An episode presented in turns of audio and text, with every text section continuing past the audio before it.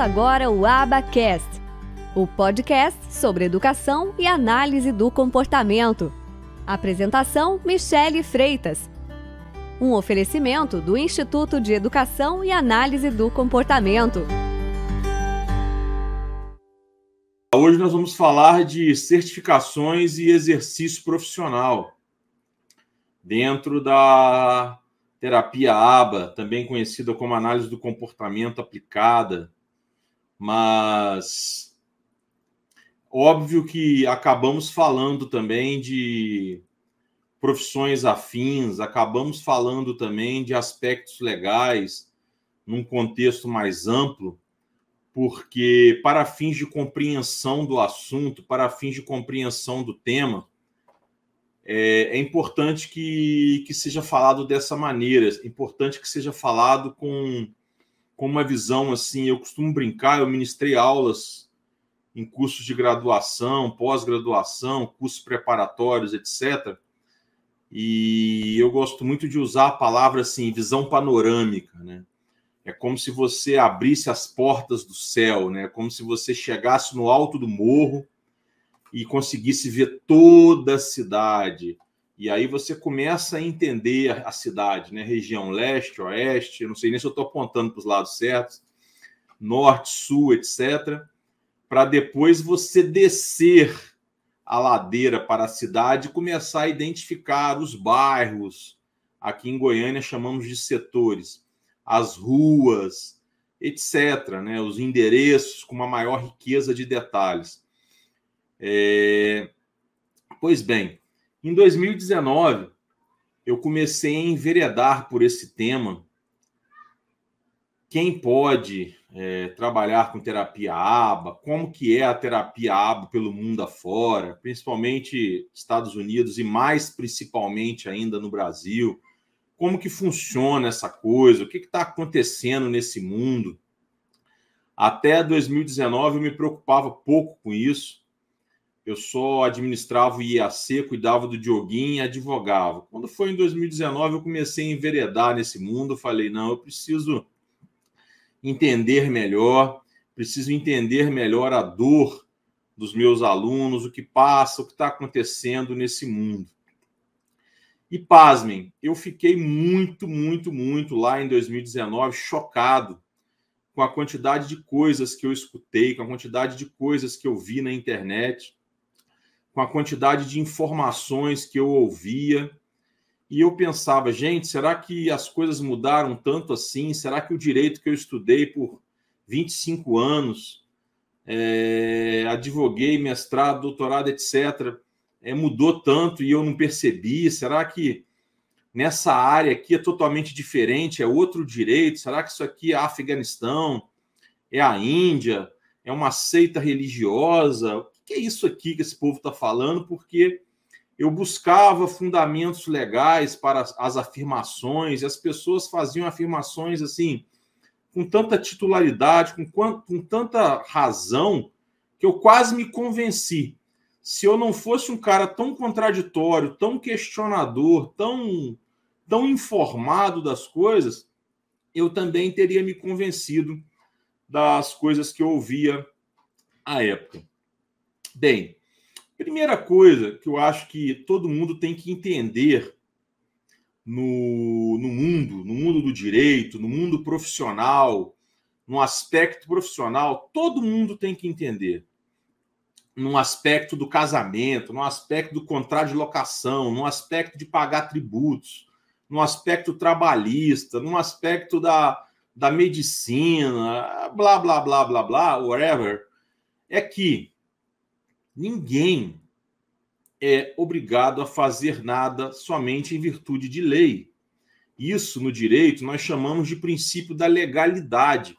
Isso está na nossa Constituição da República Federativa Brasileira, a nossa lei maior.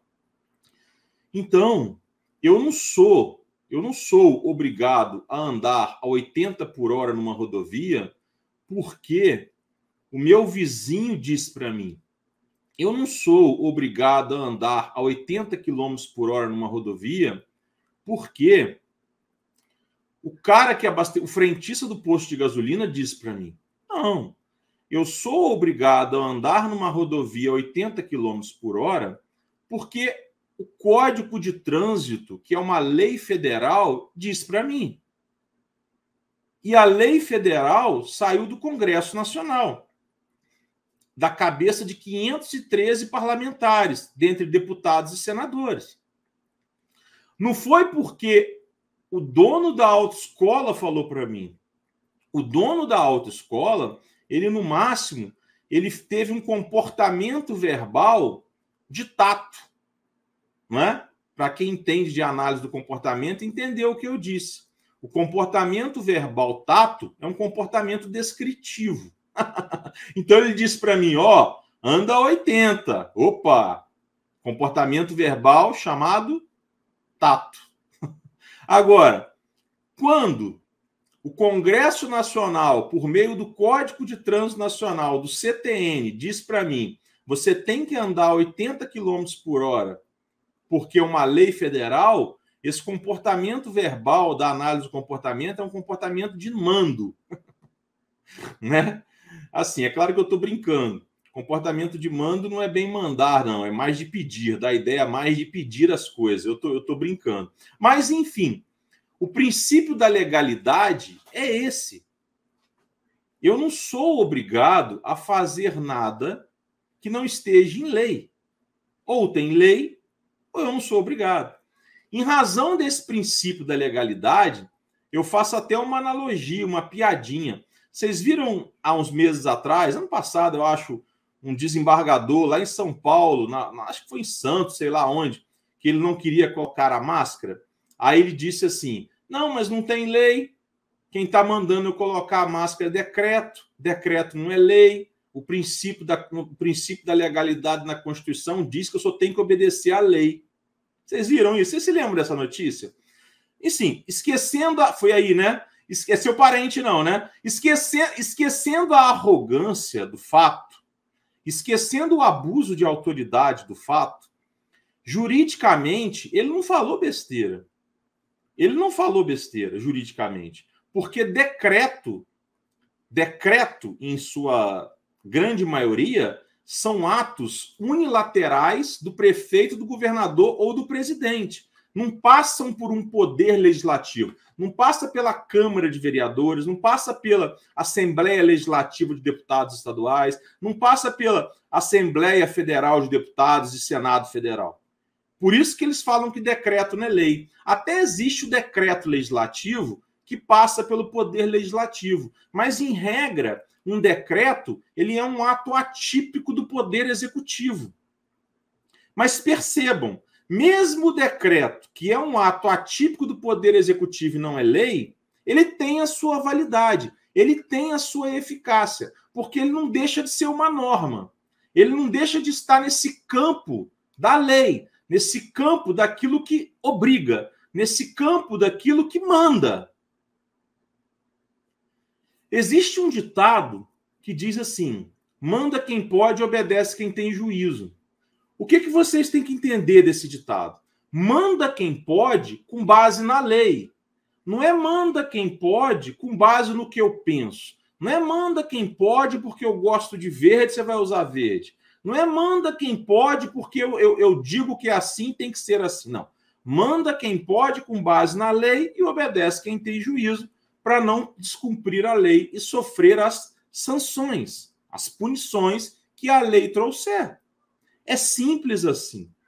Obrigações, elas nascem da lei ou de contrato, mas os contratos têm que seguir a lei. Porque se o contrato for ilegal, ele estiver violando uma lei, ele é anulável, ele é nulo, você não precisa cumpri-lo. Não existe, fazendo uma outra analogia, na seara dos planos de saúde, cláusulas abusivas. Às vezes você tem um contrato com um plano de saúde que ele diz que não vai cobrir terapia ABA, porque não está no rol da ANS. Aí a pessoa entra com uma ação para quebrar esse contrato, para dizer que esse contrato é abusivo. Porque, estando ou não num contrato, sendo dito ou não, sendo combinado ou não, no Brasil, que vale a lei. Até as jurisprudências, que são decisões dos tribunais, que às vezes têm o seu valor para fora das partes que estão ali no processo, são embasadas na lei.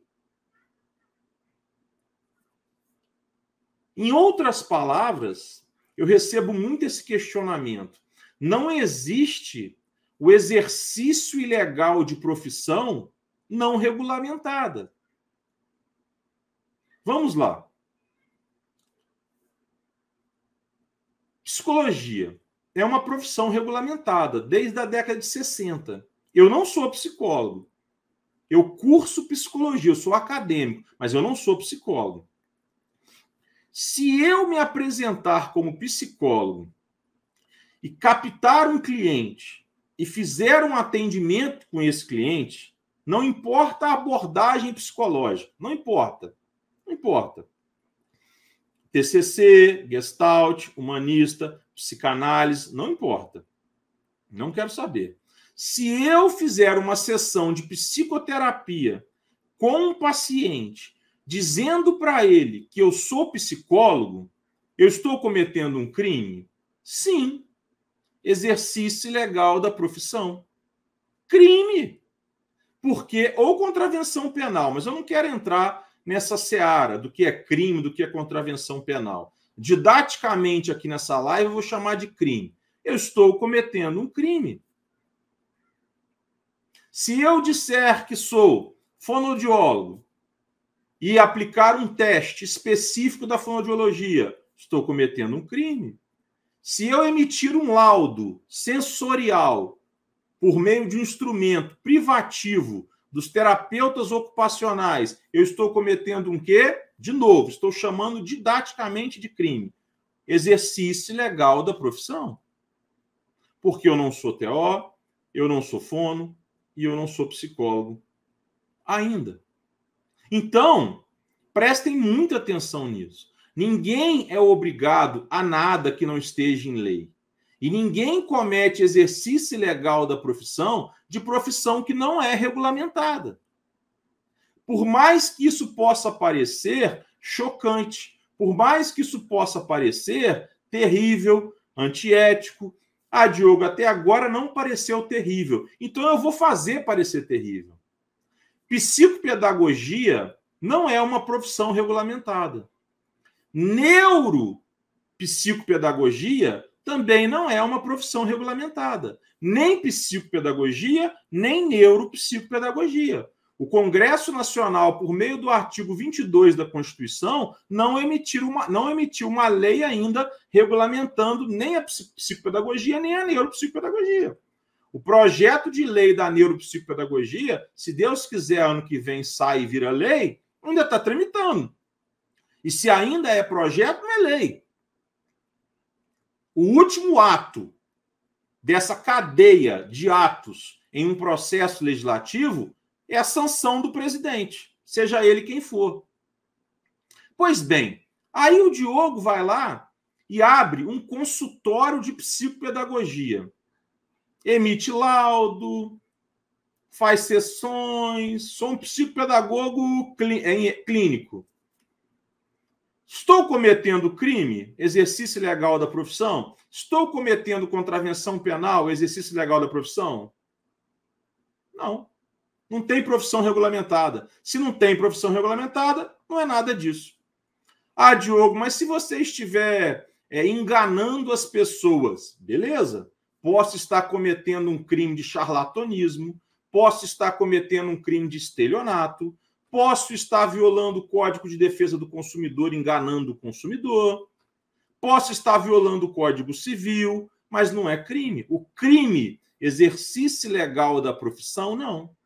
E eu vou estar cometendo estelionato, charlatanismo, é, Código Civil, Código de Defesa do Consumidor, porque eu estou me apresentando como psicopedagogo, sem atender os requisitos que a lei exige para ser psicopedagogo? Não, porque não tem lei eu vou estar cometendo possíveis crimes de estelionato, charlatanismo, violando o Código de Defesa do Consumidor, blá, blá, blá, porque eu posso estar enganando o meu consumidor, o meu cliente. Vou continuar nessa seara da psicopedagogia. O PL que tramita para regulamentar a psicopedagogia, ele prevê que a pessoa, para se tornar um psicopedagogo, ela tem que cursar uma graduação ou uma pós-graduação de 600 horas. Eu estou falando por alto do PL, porque essa live não é sobre PL. Bem, eu fiz uma pós em psicopedagogia. Só que a minha pós em psicopedagogia, ela é inferior a 600 horas. Antes do PL, que vai regulamentar a psicopedagogia, estou torcendo, virar lei eu posso exercer a profissão de psicopedagogo, me apresentar como psicopedagogo com uma pós inferior a 600 horas? Posso. Se o PL virar lei que prevê que para ser psicopedagogo você tem que ter uma pós de 600 horas ou ter uma graduação, a minha não é. Se eu me apresentar como psicopedagogo com uma pós inferior a 600 horas, depois que o PL virar lei, eu estou violando a lei? Estou, estarei estarei. Estarei exercendo ilegalmente a profissão de psicopedagogo? Estarei. Vocês estão entendendo isso? O vendedor de picolé, se ele me vender um picolé de chocolate estragado, ele viola o Código de Defesa do Consumidor. Se ele me vender um picolé de chocolate estragado, ele viola o Código Civil. Se ele me vender um picolé de chocolate estragado, ele pode estar cometendo estelionato. Se ele me vender um picolé de chocolate estragado, ele pode estar sendo charlatão. Mas ele não está exercendo ilegalmente a profissão, porque vendedor de picolé não é uma profissão regulamentada. Aqui na minha cidade, infelizmente, tem uma psicopedagoga, terapeuta aba fazendo milhões de absurdos em nome da ciência, porém não existe um conselho. Exatamente. E aí, nesse caso, Grace, você não tem nem conselho de psicopedagogia, nem conselho de análise do comportamento. Tem que denunciar para o PROCON, tem que denunciar para o Ministério Público de Defesa do Consumidor, tem que denunciar no Reclame Aqui, os pais têm que entrar com uma ação nos juizados especiais de pequenas causas e por aí vai. Mas exercício legal da profissão, ela não está cometendo. Ela não está cometendo. É isso que vocês têm que entender. Continuando. Continuando. Às vezes, tem a lei. Mas quem pode exigir o cumprimento, boa noite, exigir o cumprimento da lei é o João e não a Maria. Então, para uma obrigação nascer, eu tenho que ter amparo legal, que é a lei, e eu tenho que ter a pessoa legítima que pode exigir o cumprimento da lei. Não basta só ter a lei. É claro que qualquer pessoa pode denunciar uma ilegalidade. Denunciar. Inclusive, a depender da ilegalidade, a pessoa tem que denunciar, senão ela está cometendo um crime de omissão de socorro. Agora, a pessoa denunciar uma ilegalidade é uma coisa, a pessoa exigir o cumprimento da lei é outra. São coisas diferentes. Então, exigir cumprimento de lei é exigir cumprimento de lei. De lei de lei. Já vou te responder sobre isso, tá? Já vou te responder sobre a questão, já vou chegar. De lei. E aí é, tem que ser a pessoa que pode exigir. Porque quem não pode, no máximo, pode denunciar, ou melhor, deve. Deve. Psicopedagogo não pode atender concurso em aba no autismo. Não, pode sim, gente. Pode. Pode sim. Tá? Psicopedagogo pode atuar enquanto psicopedagogo com as suas abordagens, métodos e testes específicos, como também pode acumular conhecimentos, né? conhecimentos de autismo, conhecimentos de análise do comportamento. Antes de continuarmos, eu acho que nós precisamos esclarecer uma coisa. Na verdade, duas. Autismo é um transtorno do neurodesenvolvimento. Se vocês pegarem um DSM-5, que é o Manual de Diagnóstico Psiquiátrico Americano, vocês vão ver quais são os transtornos do neurodesenvolvimento. Autismo é um deles. Autismo não é terapia.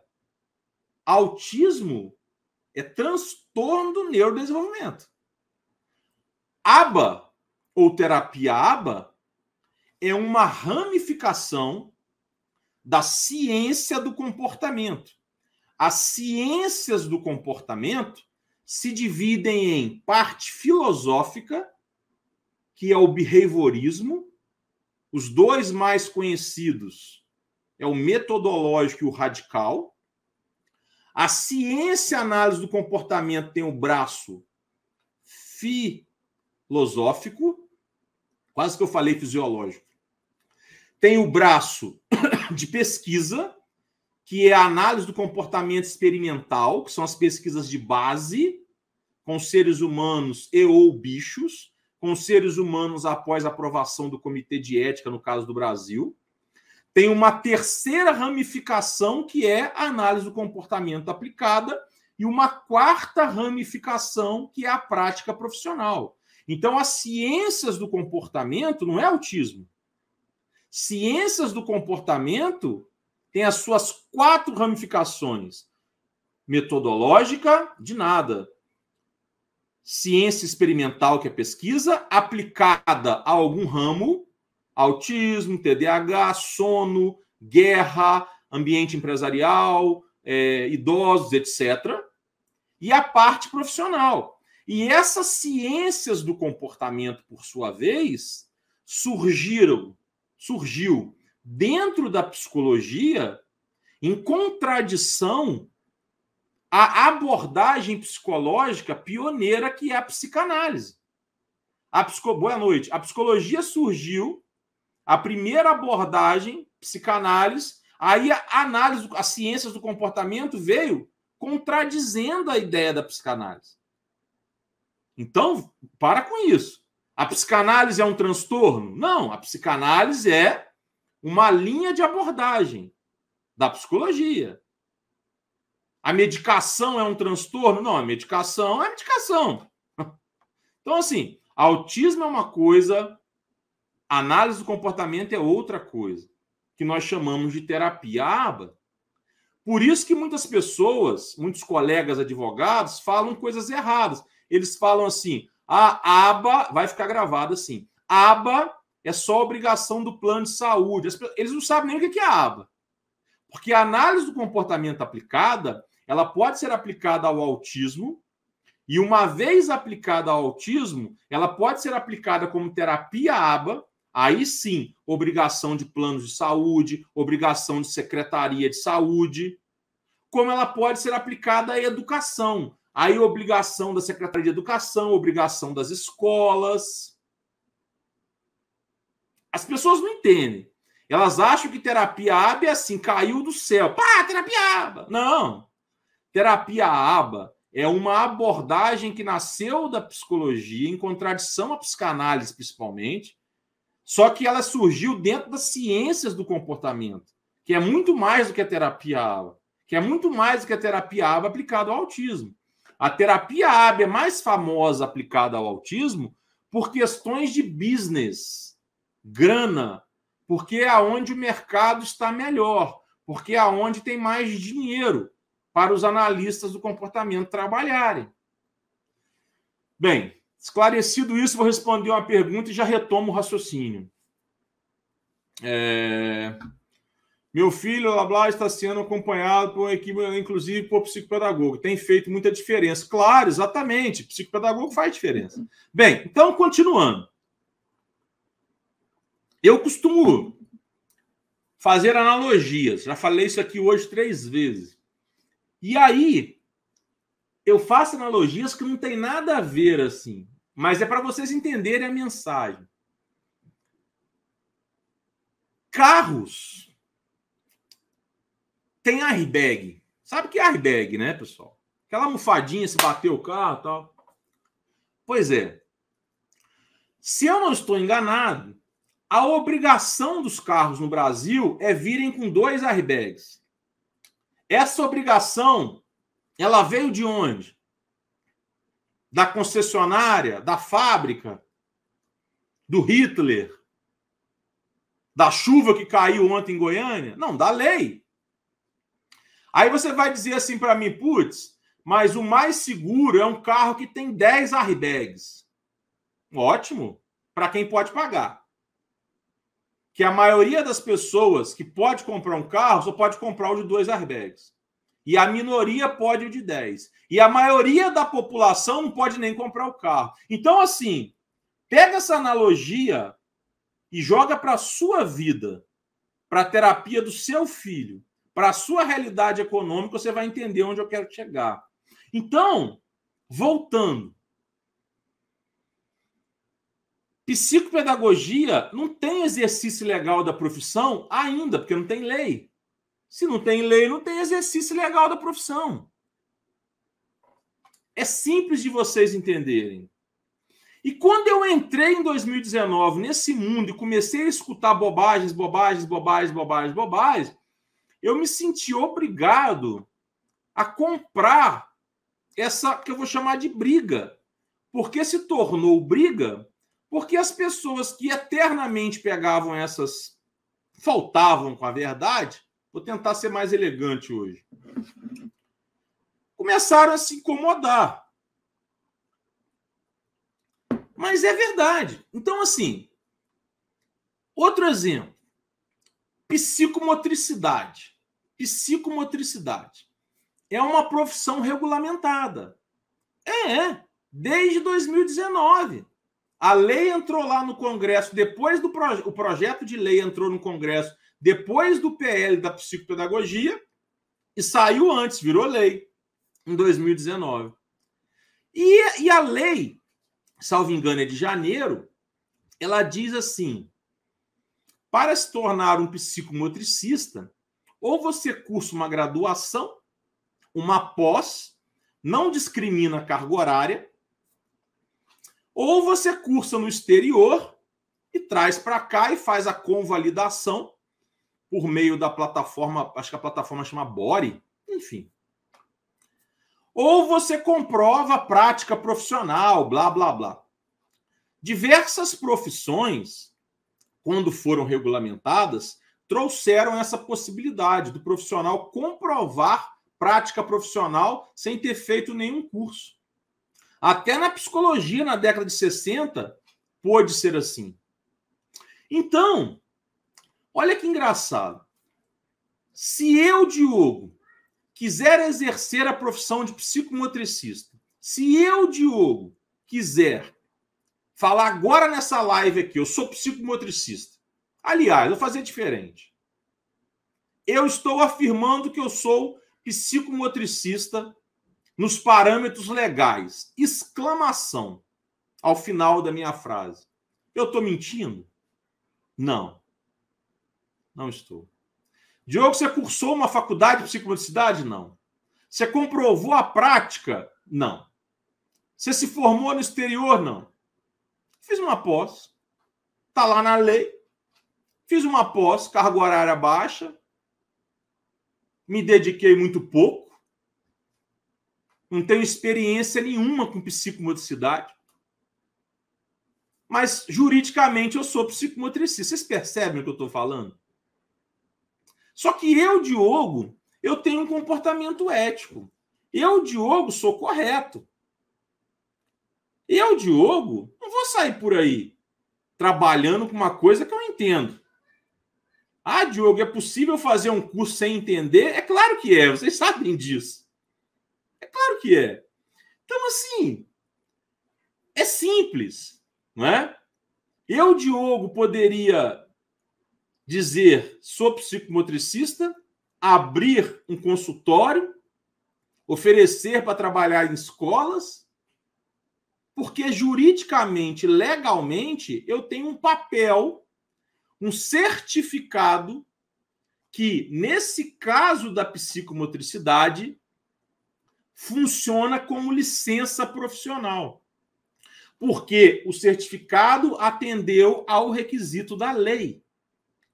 Aí, eu, Diogo, entrei em contato com a Associação Brasileira de Psicomotricidade, que fez esse projeto de lei acontecer, e eles não me reconhecem como psicomotricista pleno. No padrão deles da associação, que até é um padrão mais ou menos, é que eu até entendo eles, eu teria que fazer X e Y lá, blá, blá, blá, não me interessa. Nesse momento não me interessa. E aí, eu disse a eles: lamento informá-los, mas eu sou um cara informado.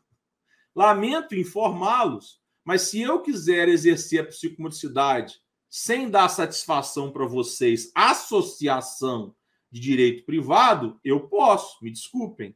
Não que eu vá fazer. Por quê? Primeiro, eu tenho ética. Segundo, eu posso violar CDC, violar Código Civil, estelionato. Não é porque eu não estou exercendo ilegalmente uma profissão que eu não posso estar violando outras normas, a depender do que eu estiver fazendo. Se eu estou oferecendo um serviço que eu não tenho capacidade para fazê-lo, de novo, olha o vendedor de picolé. De novo, o mestre de obras. Se ele nunca trabalhou, chega na minha casa, fala que já subiu o muro mais de 100 vezes, sobe o muro e o muro cai, ele me enganou. Estelionato, Código de Defesa do Consumidor, blá, blá, blá. E mestre de obras não é uma profissão regulamentada. Engenheiro é, mestre de obra não. Então, pensem comigo. Olhem só. E essa regulamentação da profissão psicomotricidade, vocês podem estar se perguntando: ah, Diogo, mas se regulamentou a profissão do psicomotricista, por que, que você está falando de associação? Por que, que você não está falando do conselho deles? Tem que perguntar para eles. Porque assim, não existe. Até onde eu sei, é a única profissão regulamentada que não tem conselho profissional. E você sabe por que, que não tem conselho profissional? Porque o projeto de lei de psicomotricidade, qualquer pessoa pode ver isso, é só ver o veto do PL. Ele foi proposto dizendo assim: a profissão é assim, a profissão é assado, os requisitos são esses, mas quem manda na profissão quando ela for regulamentada somos nós, a Associação Brasileira de Psicomotricidade. Sabe o que, que a Câmara fez? Essa é a parte que a Associação Brasileira de Psicomocidade queria mandar na profissão, uma associação de direito privado. Sabe o que, que a, a, a Câmara fez? Essa parte eu veto, o, o, o maluquinho, menino maluquinho, com a panela na cabeça. Isso é inconstitucional, o STF já falou. Olha quem, olha quem são as pessoas que estão falando, hein? A Câmara, quem faz as leis, o STF, Corte Máxima. Isso é inconstitucional, cara pálida. No Brasil, associação não manda em profissão, não. Ou, o meu cocô. Eu falei que ia ser elegante, me desculpa. Me desculpa, retiro o que eu falei. Comeu comida estragada, não tomou seu remedinho hoje. Estou sendo elegante? Não, né? Então tá, vou retirar o que eu falei. Ou não pode, é inconstitucional. Associação de direito privado não manda em profissão no Brasil, a Constituição não permite, o STF não permite. Vocês tinham que ter apresentado o projeto sem isso. Ou apresentado o projeto com um artigozinho assim, ó, e os conselhos federais, os conselhos regionais e o Conselho Federal serão criados posteriormente como qualquer conselho regional, como qualquer conselho federal de profissão. Eu não sei o que tem na cabeça dessas associações que querem burlar a lei. Né? Já a Associação Brasileira de Psicopedagogia fez certo. propôs o projeto, vamos criar conselho, está batalhando, está batalhando, está batalhando. A luta é grande, por N fatores que eu não quero colocar aqui nessa live. Está lá. O dia que sair, pelo menos eu espero, serão criados conselhos. A associação perde relevância? Não. Ela continua no papel dela de associação. Sociedade brasileira do não sei o quê, do não sei o quê, perde relevância? Não. Ela continua no papel dela de sociedade brasileira, blá, blá, blá. Sociedades brasileiras, blá, blá, blá, tem o seu papel. Associações têm o seu papel. E conselhos profissionais, os regionais de profissional, têm os seus papéis. Cada um tem o seu papel. Profissão nesse país é regulamentada por lei e quem fiscaliza o exercício da profissão é o Conselho Regional e, em grau de recurso, Conselho Federal. E ponto final. Então, quando eu falo de exercício da profissão, de certificações, vocês têm que raciocinar comigo. É uma certificação que me vale de quê? É uma certificação que me dá liberdade para quê? Que me autoriza a fazer o quê? Que vale o quê? É assim. Porque se vocês não raciocinarem assim, pode ser que estarão perdendo tempo. Pode ser que estarão gastando dinheiro pode ser que estejam sendo enganados. Diogo, por que você fez uma pós em psicopedagogia com uma carga horária inferior ao que está no PL? Sem responder. Desculpa, não sei. Então, assim, assim, eu tenho várias certificações, várias pós-graduações, mestrado, blá, blá, blá, eu tenho várias. Porque a minha vida, ela vai sempre mudando. Então, assim, eu tenho uma pós em docência do ensino superior que eu fiz em, sei lá, acho que foi em 2003, quando eu estava lá no auge da empolgação de dar aula.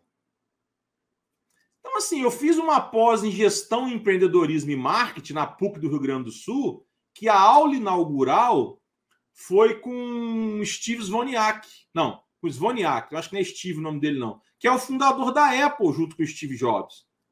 Eu tive aula com Flávio Augusto, um monte de gente assim. Aí eu investi uma grana pesada nessa pós, dois anos de pós, para aprimorar conhecimentos de empreendedorismo, marketing, gestão aqui para o IAC. E valeu muito a pena. Aí eu não fico parado. Aí eu peguei e falei, não, agora eu quero fazer umas pós doidas aqui. Você vai fazer o que com essa pós? Ah, vou aprender mais ou menos e deixa ela aí na gaveta, eu não sei o dia de amanhã. Aí, sabe aquelas faculdades mais ou menos? Três por um? Não tem problema nenhum em dizer isso, pessoal. Eu vou lá, pego uma pós de psicopedagogia aqui. Ah, não, quero essa de psicomotricidade, porque criou a lei. Eu vou ser um psicomotricista, eu não sei o dia de amanhã é uma profissão da saúde, pode laudar, pode usar a CID. Vai que amanhã essa profissão, daqui a cinco anos, vira uma puta profissão e eu preciso trabalhar com isso. Eu já tenho um diploma, já sou legalmente, porque 48 meses depois da, da dessa lei da psicomotricidade, as pós não vão valer mais, só vai valer curso de graduação. Aí eu fazer quatro anos de psicomotricidade? Para quê? Aí eu já tenho a pós, aí eu vou continuar sendo ético.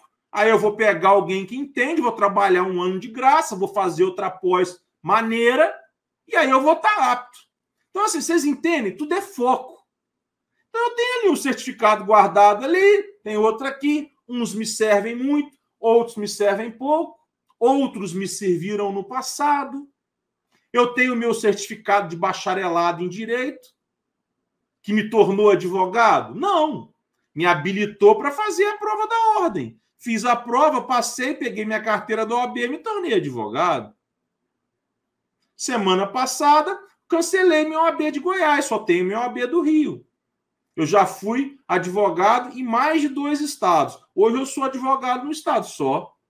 para eu advogar fora do Rio, pegar processo, assinar fora do estado do Rio, eu só posso até cinco, eu acho, até esqueci a quantidade. Então, assim, tudo, certificados, é de acordo com o seu momento, com o seu objetivo. O que, você quer com esse certificado? Você quer adquirir um pouquinho de conhecimento? Você quer fazer isso da sua vida? Isso vai ser muito útil, blá, blá, blá. Então, assim, é gestão de pessoas. No caso, gestão da sua pessoa, da sua vida, daquilo que você acha que é útil para você hoje, que foi útil para você no passado, que pode vir a ser no futuro, ou você está só passando tempo. Você gosta de estudar? Eu gosto de estudar. Pode estudar. Antes de terminar o curso de psicologia, eu fiz uma pós em neuropsicologia. Uma pós não muito relevante, não muito expressiva, aprendi muito pouco. Sim, tudo isso. É uma pós em neuropsicologia reconhecida pelo Conselho Federal de Psicologia? Não. O que você fez? Aprender um pouco, guarda o certificado aí. Eu gosto, eu não gosto de ver novela, eu não gosto de ver BBB. Meus meninos estão dormindo, eu perco o sono, já dei atenção para Michele, o IAC está em dia. Assisto uma aula, assisto um vídeo, eu passei com as cachorras pelo condomínio de madrugada assistindo uma aula, e a vida vai.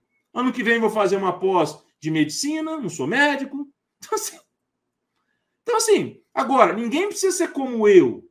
Ninguém precisa ser doido, sair atrás, né? Ninguém precisa. Agora, o que vocês têm que entender é que tem que ter foco. Tem que ter foco. Eu não sou psicopedagogo, psicomotricista, blá, blá, blá ao mesmo tempo. Sou nada disso. Porque ninguém é capaz disso. Eu não vou estar fazendo nada bem. Vou estar fazendo tudo meia bomba, tudo uma porcaria. Tudo uma porcaria. Porque não dá. Não dá. Então, por exemplo, uma psicopedagoga, ela quer fazer um curso de análise do comportamento, não para ser uma analista do comportamento top, não para montar programas, nada disso. Ela quer fazer um curso de aba para ela aprender um pouco sobre análise do comportamento e manejar um pouco de comportamento problema, falar a mesma língua da analista do comportamento na equipe multidisciplinar. Puxa vida, eu bato palma. Ela vai continuar se apresentando como psicopedagoga, mas ela está agregando conhecimento. Olha que beleza. Uma fona, a mesma coisa, uma TO, a mesma coisa. Como eu posso fazer uma pós em fonoaudiologia, como eu para aprender um pouco, qual o problema? O que eu não posso é ser irresponsável e com uma certificação fraca, com uma experiência ou sem ela, me intitular um profissional, mesmo que essa profissão não seja regulamentada, e sair por aí causando danos. E sair por aí fazendo cagadas. Porque o erro é inerente ao ser humano. Todo ser humano erra, que bom. Todo ser que você está gostando, todo ser humano erra. O melhor profissional erra. Ele vai errar pela imperícia, falta de conhecimento técnico, porque o melhor profissional não sabe de tudo. O melhor profissional também tem falhas, o melhor profissional também é ignorante em algum ponto, mesmo na área dele. Então, o melhor profissional erra por imperícia, o melhor profissional erra por imprudência, porque está atendendo muito paciente durante o dia. O melhor profissional erra por negligência, porque descuidou de cuidados básicos. Então, fala, Diogo, vem cá, filho, vem cá, B. Vem cá. O que, que você quer? Vai ganhar prêmio pelos 10 banhos? Só um minuto, pessoal. Tem visita. Vem cá, B. Não? Tá. Então, vem cá. Parece aqui. Isso. Então, assim, o melhor profissional. Desculpa, pessoal. O melhor profissional, ele erra. Tá caindo aqui. Só que, assim, o melhor profissional, ele tem menos chances de errar. O melhor profissional, ele entra no mercado mais preparado. Ele entra no mercado dentro de um padrão médio aceitável, dentro do padrão que o consumidor aceita, dentro do padrão que o mercado exige, dentro do padrão que a lei exige quando a profissão é regulamentada. Já o pior profissional, ou profissional não preparado, com certeza ele vai errar por imperícia. Como poderá errar por negligência, como está errando por imprudência, porque está indo para o campo de trabalho sem estar preparado. Então, no mínimo, ele é imperito e imprudente. Então, o profissional que não vai para o campo de trabalho preparado para aquele serviço que ele oferece, independente da boa noite, independente da profissão, desculpem, ser regulamentado ou não, ele vai errar. Ele vai errar. E vai errar muito. E vai errar habitualmente. E vai fazer besteira habitualmente. Por isso que você tem que saber o que está fazendo, saber para que você foi preparado de verdade. De verdade. De verdade. Eu, enquanto advogado, eu perdi dinheiro. Dinheiro. Dinheiro com ações que eu não me sentia apto. Apto. Porque a minha área nunca foi crime. Nem cometer, nem advogar. Mas eu perdia dinheiro. Então, assim, mas não importa. Entende o que eu estou falando? Não é porque o cara é advogado que ele entende de tudo. Não é porque o cara é advogado trabalhista que ele sabe lidar com empregado, empregador e sindicato. Percebem que as áreas vão se afunilando? E quanto mais específico a pessoa for, melhor. Isso é em qualquer profissão. Só que às vezes o sistema, o contexto te impõe uma realidade, uma obrigação que é melhor ter você do que não ter nada. No sistema público de saúde existem médicos trabalhando em profissões que não são, perdão, em especialidades que não são as deles, as deles. Certo? Isso não é o ideal, mas acontece. Na advocacia, principalmente em cidades do interior, tem advogados generalistas que fazem de tudo. Um juiz de direito, quando vai para uma comarca do interior, ele cuida de processo eleitoral, até trabalhista, militar, de tudo, tudo, tudo, tudo, um monte de coisa. Um monte de coisa. Então, assim, quem dera toda a estrutura jurídica, de saúde, de tudo, fossem só profissionais especialistas. Aí nós teríamos a margem de erros muito reduzida, porque os erros por imperícia seriam muito reduzidos. Os erros por imprudência também porque você teria profissionais trabalhando nas suas áreas, dosando, negligência também. Mas não é assim em área nenhuma.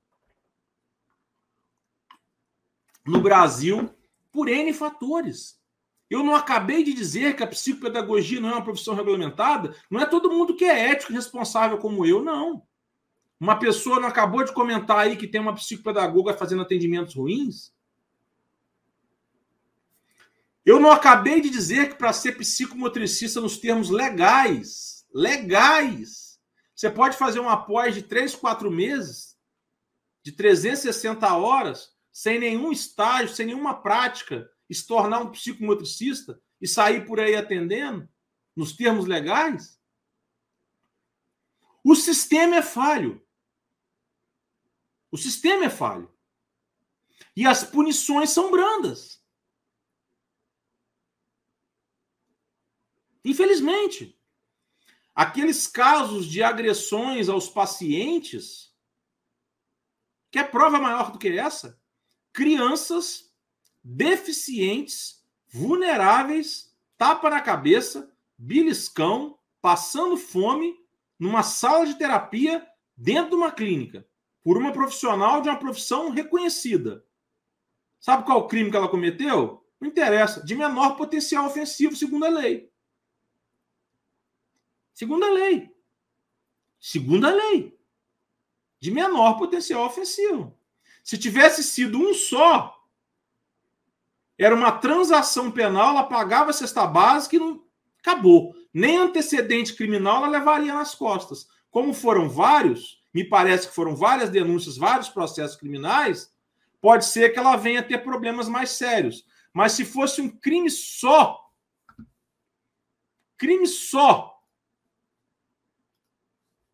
ela ia sair, entre aspas, rindo da situação. Entre aspas, porque vai ter ação civil com danos morais, as pessoas vão apertar conselho, os conselhos regionais os, e o Conselho Federal para sofrer sanções disciplinares. Então, assim, vocês entendem o que eu estou falando? Ética é tudo. Ética é tudo. É tudo na vida de um profissional. É tudo. Por quê? Ele constrói um atendimento base, um atendimento sólido. Ele constrói uma carreira sólida. Ele constrói uma imagem sólida. Ele constrói uma carreira indiscutível. Ninguém vai questionar de um profissional sólido um erro ou outro, porque o ser humano erra. Mas um profissional sólido, ele administra os erros, ele administra problemas. Ele não joga para debaixo do tapete. E ele não entra em campo despreparado.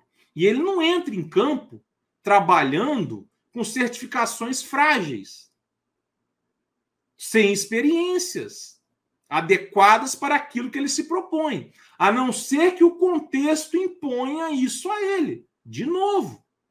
E aí, a depender do contexto, é melhor um carro com dois airbags do que um carro sem airbag sendo que o ideal seria um carro com 10 airbags. Um carro com 10 airbags salva muito mais a vida. Como é muito melhor um carro, em termos de segurança, do que uma moto, para fins de segurança, em linhas gerais.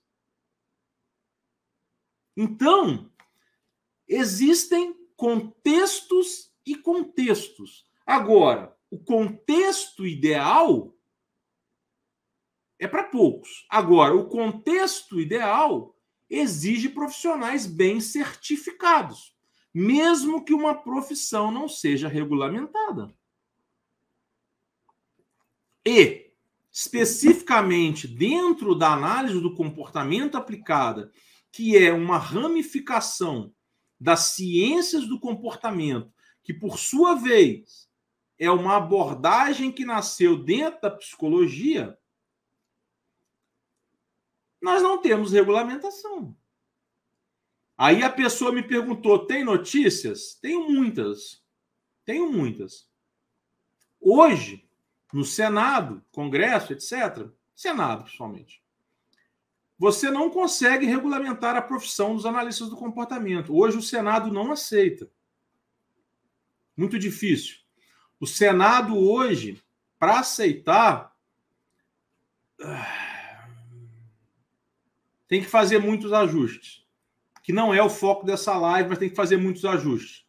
Agora, existem tentativas vindo de mim, tentativas razoáveis, e não perdi a esperança.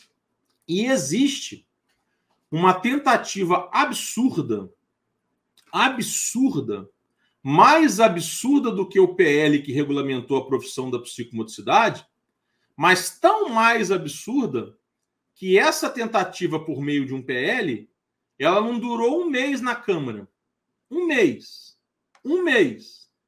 Eu não lembro agora o nome desse PL, que é absurdo, que nem existe mais, mas se vocês me forem lá no, no Diogo Muito Além do Direito, que é o meu perfil, eu passo para vocês. O PL é 3 alguma coisa.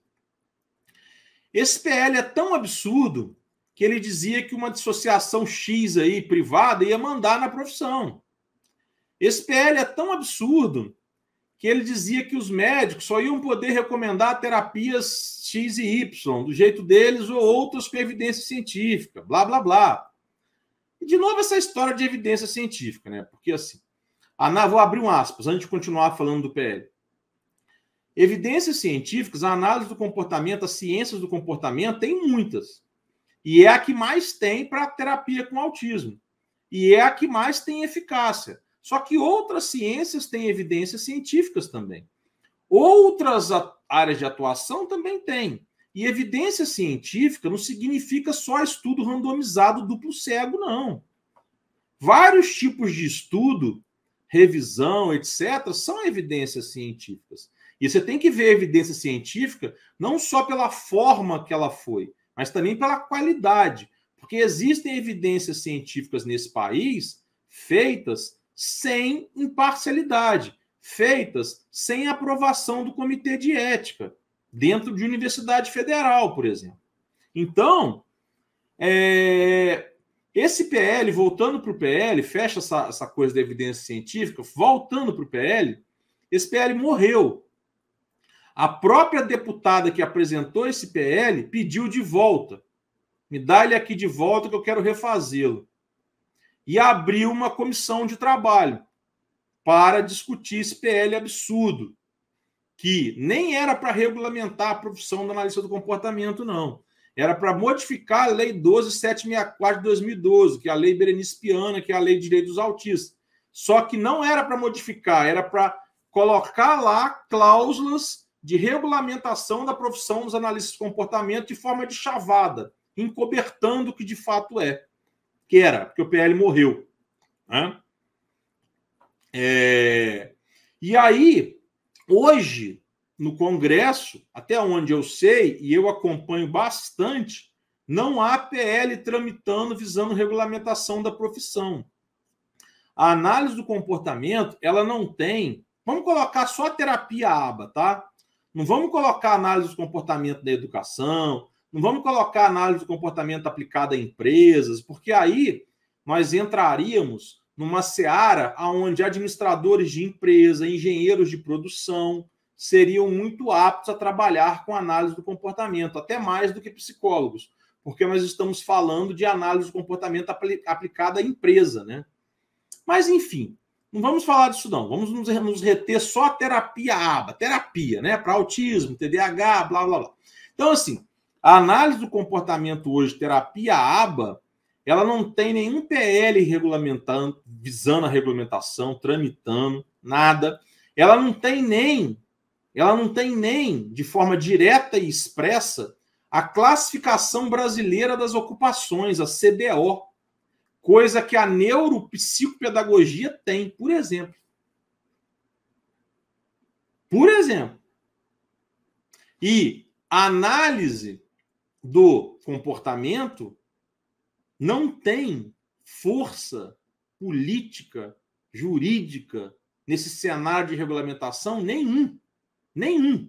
Por quê? Aí eu volto lá no começo da live. Porque as pessoas não sabem o que é direito. As pessoas não conhecem. E vocês sabem por quê? Porque a análise do comportamento está no Brasil há uns 60 anos, sei lá, por aí, pode ser menos, pode ser mais, não importa, 60 anos, e as pessoas que são, que trouxeram, que pioneiras, as que estão vivas ainda, blá, blá, blá, são. É, tem que pensar muito para usar um adjetivo correto sem desrespeitar. Mas são, e não quero desrespeitar ninguém, mas assim, se fecharam tanto, se fecharam tanto e usam tanto no direito, a gente fala dos termos próprios em excesso, a gente chama de juridiquês.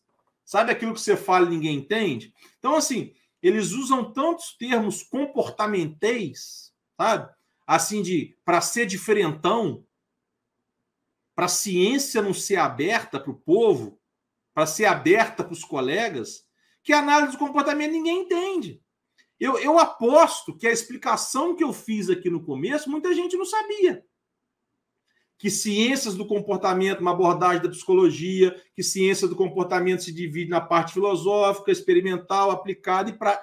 Tem certeza que muita gente não sabia. Né? Porque nego fica assim, terapia aba, terapia aba, terapia, e não sabe nem de onde veio isso.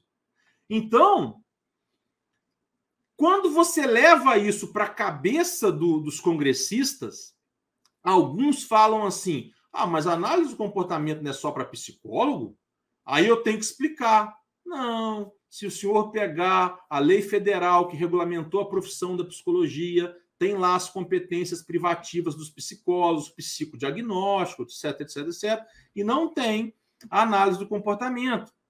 O próprio, aí eu pego o e-mail que eu tenho do CFP aqui, ó.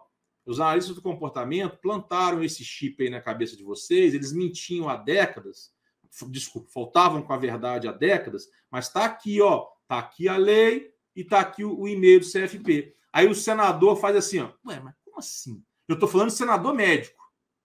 Aí o senador fala, como assim? Aí coça, como assim?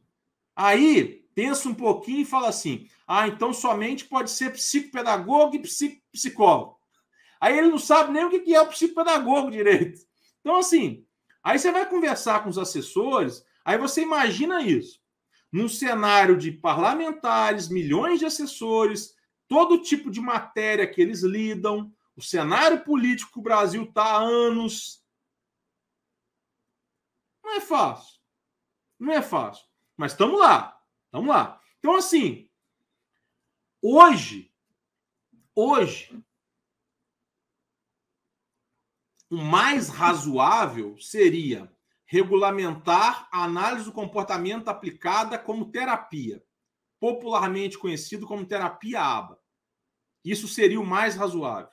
Esquecer a análise do comportamento com as suas outras vertentes, aplicada aos esportes, às empresas, a, ao comportamento do consumidor, a parte experimental de pesquisa e sala de aula, esquecer. Falar da análise do comportamento aplicada como terapia. Hoje, o caminho que mais tem saída, que tem luz, que tem possibilidades é esse. É esse. É esse. Obrigado, Glaucia. É esse. É esse. E aí, nesse cenário, a gente ainda tem que explicar para os parlamentares que não existe curso de graduação em análise do comportamento no Brasil, como existe da psicomotricidade, como existe da psicopedagogia, que psicopedagogia é um projeto que está muito badalado na Câmara, psicomotricidade recém-aprovado. Aí eles me perguntam: então, como o cara vai se tornar analista do comportamento, né? Se não tem a graduação. Aí eles me perguntam: tem o curso técnico profissionalizante, como está previsto na Lei de Diretrizes e Bases da Educação Brasileira, a LDB? Porque na LDB, para a pessoa se tornar um profissional, só tem três caminhos: curso técnico profissionalizante, graduação ou pós-graduação lato senso, pela LDB, que é a Lei de Educação Brasileira. Lembra do começo da live? Lei. Beleza. Aí eu tenho que explicar para eles: não, não tem custo técnico disso ainda, nos termos da LDB, porque aí o custo teria que estar registrado no MEC, não tem graduação ainda, até gostaria que tivesse, blá, blá, blá, mas tem pós-graduações, lato senso. Então, o caminho é esse, tal como, tal como aconteceu com a psicomotricidade, é, é, vem acontecendo com a psicopedagogia, aconteceu com a psicologia na década de 60, que admitiu pós-graduados como psicólogos, é, vem acontecendo com diversas profissões. Mas a gente não precisa deixar a lei sem, sem, em lacuna, sem resposta. Deixa aí. Vai que um dia cria uma graduação em análise de comportamento. Aí eles falam, pô, boa ideia, gostei. Aí, beleza. Aí passa um tempinho, me liga um assessor e fala assim: Diogo, mas apareceu um doido aqui, uns doidos aqui, mandaram e-mail aqui, dizendo que são analistas do comportamento conservadores, que são da associação X e Y, dizendo que para ser analista do comportamento tem que ter mestrado ou doutorado, e o senador ficou confuso de novo. Em outras palavras, esse povo está atrapalhando, mas tudo bem. Aí eu tenho que voltar de novo, gente. Vamos lá.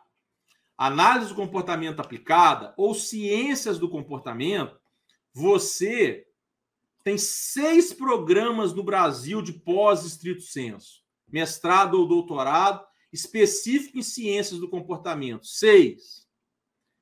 E cinco são acadêmicos, forma professor e pesquisador. Um é profissional. E aí você está dizendo para mim que você vai regulamentar uma profissão aonde você forma 20 mestres no mestrado profissional por ano. Você tem um mestrado profissional. Você vai limitar uma profissão a uma única formação no Brasil de 20 pessoas por ano. E dessas 20 pessoas por ano que formam nesse mestrado profissional do Núcleo Paradigma, sediado em São Paulo, mestrado esse que não é EAD, não é acessível para quase ninguém, caro para burro. Você nem sabe se esses 20 vão trabalhar com terapia aba, que eles podem trabalhar com análise do comportamento para outras coisas. E aí você está dizendo para mim. Aí o assessor coça a cara. É, não faz sentido. Não faz sentido. Não sei porque que esse povo disse isso. Não faz sentido. Aí eu tenho que explicar. Porque nos Estados Unidos mas sei. Você tem mais de 200 mestrados em, profissionais em análise do comportamento. Se bobear, até no Alasca tem. Até em Honolulu. Uh! Havaí lá. Até lá tem. Deve ter. Então, assim, tem mestrado profissional em ciência do comportamento ou em análise do comportamento para todo mundo. Acessível. Um monte EAD. Aí o cara, ah, é mesmo, é, várias profissões, é lá, a realidade é diferente. Eu falo, pois é. E aí as pessoas querem trazer isso para cá. O dia que nós tivermos no Brasil mestrados profissionais em análise do comportamento aplicada em todos os estados brasileiros, formando analistas do comportamento, profissionais, voltando para a prática profissional, que nós tivermos umas 300 vagas por ano, uns 300 sendo formados por ano, eu vou dar razão para esse argumento. Aí ele fala: é, você tem toda a razão. E sabe quando isso vai acontecer? Nunca. Porque a maioria dos mestrados do Brasil são acadêmicos, não são profissionais. Visam pesquisa, sala de aula. A maioria desses mestrados não tem clínica de atendimento. Lá nos Estados Unidos, você vai no mestrado, tem um atendimento, que ele é profissional. Aí o cara faz o mestrado profissional sai de lá formado em análise do comportamento aplicada. Sai de lá formado em análise do comportamento, práticas profissionais. Ele vê behaviorismo, ele vê um pouquinho de experimental, mas o foco dele é aba. De novo, começo da live. Aqui, você vai na UNB, você estuda behaviorismo, você estuda experimental. Quem quiser, me chama lá no direct, muito além do direito, que eu mando para vocês documento do NB dizendo o nosso programa de pós-graduação estrito senso não é profissional. Até nem precisaria desse documento, que é só no portal da CAPES. Mas o documento vai além. E nós não temos é, é, é, como objetivo o autismo, e sim as ciências do comportamento, que parte behaviorismo experimental. Importante? Óbvio. Óbvio. A base da ciência, quando você estuda behaviorismo, você estuda as dimensões da aba. Você estuda os princípios da análise do comportamento. Óbvio, óbvio. Reforço, punição, extinção, óbvio. O que é comportamento, o que é mais importante na análise do comportamento, que não é nem o comportamento em si, é a função dele, óbvio. Mas quando você estuda com a pegada de sala de aula de pesquisa, sem colocar a mão num paciente, isso não te prepara para o campo de batalha. Isso não te prepara enquanto profissional. São objetivos diferentes, formações diferentes. Isso é simples. Isso é em qualquer profissão. Não é só na análise do comportamento. Por que, que um médico cursa uma faculdade de medicina de seis anos, de 7 a 8 mil horas de curso, sai clínico geral e para ser um neuropediatra ele tem que fazer uma residência médica, sei lá, de três anos, acho que, acho que são três anos.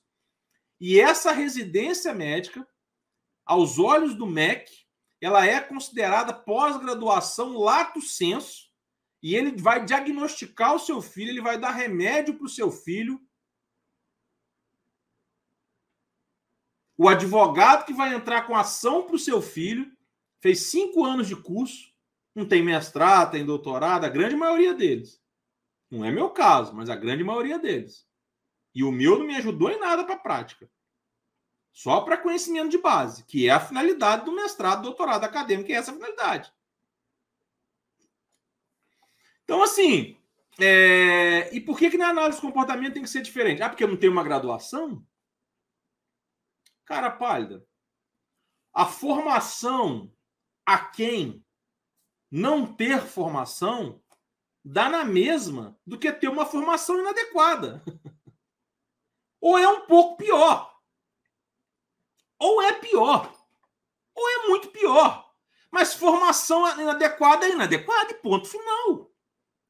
Uma pessoa que não tem formação nenhuma em aba, ok, é a pior de todas. Uma pessoa que tem uma formação inadequada em aba, é, uma formação pequenininha, aquém em aba, é a segunda pior de todas. E uma pessoa que tem uma formação inadequada em aba, muito filosófica, sem experiência prática, é o terceiro pior, porque é uma formação inadequada do mesmo jeito. Eu digo assim, para atender criança, para implementar terapia, para lidar com criança, não é? Não é para ensinar, para dar aula, para fazer pesquisa. Não é isso. Não é que a pessoa não tem conhecimento. Não é isso que eu estou dizendo. Não é isso. Não é isso. Agora, é um conhecimento diferente do conhecimento da linha de trabalho. E muitas vezes esses profissionais, eles não têm prática. Nunca tiveram clínica, etc. Como eu já disse em outras lives, muitas vezes esses profissionais não têm aptidão para lidar com criança, tem tudo isso. Então, tudo isso tem que ser levado em consideração para o profissional falar: poxa, eu posso trabalhar com criança autista, eu estou apto. Seja ele fono, seja ele TO, seja ele A, análise de comportamento, seja ele um psicólogo fazendo psicoterapia com base na TCC, não importa ou com base na própria aba, ou com base na teoria de aceitação e compromisso, não importa. Não importa. Não importa. Não é porque é fono que sabe trabalhar com autismo também, não. Não é porque é TO que sabe trabalhar com autismo também, não. É o mesmo raciocínio. É o que eu falei. Autismo é transtorno do neurodesenvolvimento. Abre o DSM-5 que estuda. Terapia é outra coisa. pegar umas, uma pergunta aqui que eu perdi ela. No caso da regulamentação da psicopedagogia, mesmo que minha pós não tenha, mas comprovando meu tempo de atuação prática, precisaria fazer outra pós? Não sei. Vai depender de como o PL passar, tá? Mas hoje, como tal tá PL, a sua comprovação prática, se enquadrar no PL, não precisa fazer outra pós. Mas você faz pós em psicopedagogia de 600 horas aí, ó, 600 horas aí, ó, só para comprovar se precisar, facinho e baratinho. Né? Agora, de novo, para entrar no campo de trabalho, você tem que estar preparada. E é o que eu acredito que você esteja. Antes da minha atuação, eu fiz um ano de estágio para depois atuar como psicopedagogo. Exatamente, Glaucio. Imagina, você fez estágio, você blá blá blá. Aí vem o Diogo aqui que tem uma pós mequetrefe, nunca atuou como psicopedagogo, vai lá e, e monta um, um atendimento lá do seu e faz mais barato, faça o marketing melhor e tome seus pacientes. Olha o absurdo. Ana, é muito difícil lidar com a arrogância de alguns supervisores ABA que se preocupam mais com a reserva de mercado do que com as questões éticas. É, exatamente. Corajosa a sua, as suas palavras. Mas coragem não nos falta, né? Obrigado, de nada. Então, assim, é... obrigado, né? De nada, né? Obrigado. Obrigado é você, né? Eu tenho que falar obrigado. Mas então, continuando. Deixa eu passar aqui, pessoal. Passar mais aqui, papapá. Vocês respirem aí também. Porque pode ser que muitos de vocês nunca tenham ouvido isso, escutado isso, né? Enquanto isso, as crianças com autismo ficam sem assistência, porque tudo fica fechado. Se pensar em crianças de baixa renda, é, pois é. É o que eu sempre digo. Vamos imaginar que a população autista seja de 2 milhões. Eu acho que é muito maior. Mas vamos imaginar. Vamos imaginar. O IAC será o primeiro. Você está falando mestrado profissional? Ah, dá muito trabalho essa questão de lidar com o MEC. Então, assim, é... a prática faz muita falta. Sim, claro que faz. Perfeito, Kátia. É... Já me perdi o que eu ia falar. Desculpa. É... Peraí, Gisele, me perdi aqui. Ai, ai, ai. Boa noite. Peraí, me perdi o que eu ia falar. Ah, desculpa. Depois vocês me perguntem de novo. Esse assunto mexe muito comigo. Ah, lembrei. Eu já, já parei aqui na Gisele, já lembrei. Eu, eu, eu ia dizer o seguinte. Vamos imaginar, estava dizendo, que nós temos uma população autista de 2 milhões de pessoas. Né? Eu acredito que sejam mais, mas beleza, vamos trabalhar com 2 milhões.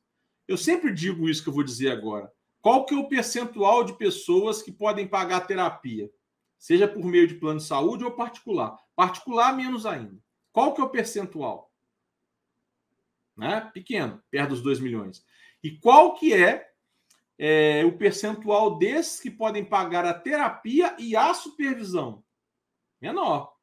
Então, assim, não é que eu seja contra a supervisão. Não. Só que supervisão é o carro com 10 airbags, é para quem pode. E supervisão tem que ser o carro com 10 airbags que funciona. Porque não adianta ter 10 airbags se não funcionar. Não adianta eu ter um supervisor que se esconde atrás dos seus títulos. Eu tenho um supervisor que se esconde atrás das suas certificações e não sabe exatamente o que eu preciso. É só, é só isso que eu sou contra. Eu não sou contra a supervisão. Eu sou contra a supervisão enquanto obrigatória, porque não é obrigatória, porque não tem lei. E sou contra a supervisão mal prestada, aonde as pessoas enganam os colegas terapeutas e os pacientes. Eu sou contra isso.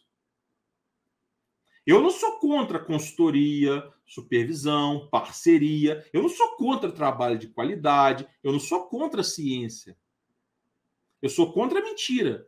Os analistas do comportamento, eles falam os mais antigos, porque eu, eu sou analista do comportamento, eu sou pós-graduado. É, os analistas do comportamento mais antigos, eles falam como se o Skinner tivesse inventado a ciência e não o behaviorismo radical. Não, o Skinner que inventou a ciência. E não é assim. Primeiro eram questões religiosas, depois eram questões filosóficas, depois veio a ciência em todas as áreas.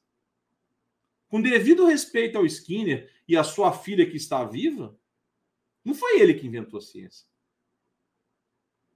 Não existe ciência só dentro da análise do comportamento. Né? Para o autismo, é a melhor, mas não existe só análise do comportamento. E a ciência tem que ser feita para as pessoas usarem. Ela tem que ser um linguajar que as pessoas entendam. Ela tem que ser acessível ela tem que ser genérica. Inclusive, generalização é uma dimensão da análise do comportamento, é um objetivo da análise do comportamento, é generalizar. E aí, esses analistas do comportamento não querem generalizar. Veja bem, não é porque eu ensino alguém a pescar que ele nunca vai precisar de mim, ou que eu não vou ter outras pessoas precisando de mim para ensinar. O objetivo de um terapeuta deve ser a independência do seu paciente, sempre. Sempre. Deve ser a parceria dos familiares. Sempre. Sempre. Não importa a terapia, se é aba, se é o raio que o parta. importa. Não importa. Não vem com essa conversa para mim que pai só pode fazer AVD. Mentira. Mentira. Pai pode fazer manejo do comportamento, deve fazer e deve estudar, por exemplo. Pai mais preparados e ambientes mais estruturados façam coletas de dados para ajudar terapeuta. Que conversa fiada. Que medo. Medo é esse de perder mercado. Bons profissionais não perdem mercado. Pelo amor de Deus. Deixa eu voltar na Gisele. Uh, gostando da live, muita gente participativa, participando, ninguém me xingando, dizendo que minha live tá chata. Que bom. Diogo, com tudo isso, imagina como fica a cabeça dos pais, tendo que confiar em profissionais, blá, blá, blá. Exatamente. Eu sei que tem pós-graduações lato senso ruim, mas a culpa não é minha, eu não sou PROCON. Eu não sou Reclame Aqui. Eu não sou Ministério Público de Defesa do Consumidor. Eu não sou Conselho Regional de Profissão, que nem existe na forma da regulamentação. A culpa não é minha. O meu papel eu faço. A pós-graduação do IAC tem 900 horas. Tem um monte de professor americano da Inglaterra, doutor em ciências do comportamento, professor com prática em autismo. Tem prática supervisionada para os alunos a cada 15 dias. Tem grupo de estudo a cada 15 dias para pegar o aluno pelo braço e abrir a cabeça dele, enfiar a análise do comportamento lá dentro de forma simples, que é comigo.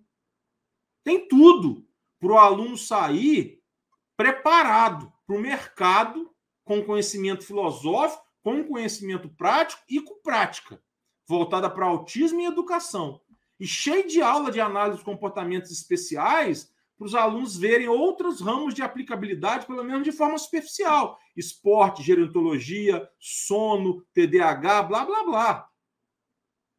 Tem módulo de gestão de carreira do analista do comportamento, aba e inclusão, direitos, um módulo de ética gigantesco que eu e o Rafael falamos. Rafael morou nos Estados Unidos, fez mestrado nos Estados Unidos em ciência do comportamento. A minha parte eu faço. Eu faço trabalho pro bono aqui, no, lá no Diogo, muito além do direito, no Me Freitas Autismo é empresa, e ponto. Agora, porque existe um monte de formações picaretas, um monte de profissionais que nem são analistas do comportamento, ficam aí nas redes sociais falando um monte de asneira e um monte de gente seguindo, a culpa é minha. A culpa é minha. Aí, porque você tem os maus profissionais, você não quer popularizar a ciência. Porque você não, porque você tem maus profissionais e maus e cursos ruins, você quer dizer que o meu é ruim. Se enxerga, cara pálido. Você quer dizer que o meu é ruim, aonde eu pago o professor em euro, em dólar, aonde a Michelle se mata de estudar, trabalhar, tem duas certificações internacionais, o IAC tem certificação internacional que custa em dólar. Isso quer dizer que o meu é ruim. E que o seu mestrado, que você só aprende behaviorismo, é que é bom. Você não bota uma mão numa criança, é que é bom. É isso que eu não gosto, não concordo. Agora, se você pegar um profissional para mim que não fez pós-graduação, mas fez um mestrado profissional no paradigma e tem experiência prática, aí beleza. Aí ele é tão bom quanto o profissional que sai da minha pós. Porque o mestrado do paradigma não tem mais horas do que o da minha pós, por exemplo. Então, assim, aí beleza. Agora, você quer falar para mim de qualidade de trabalho? Vamos falar.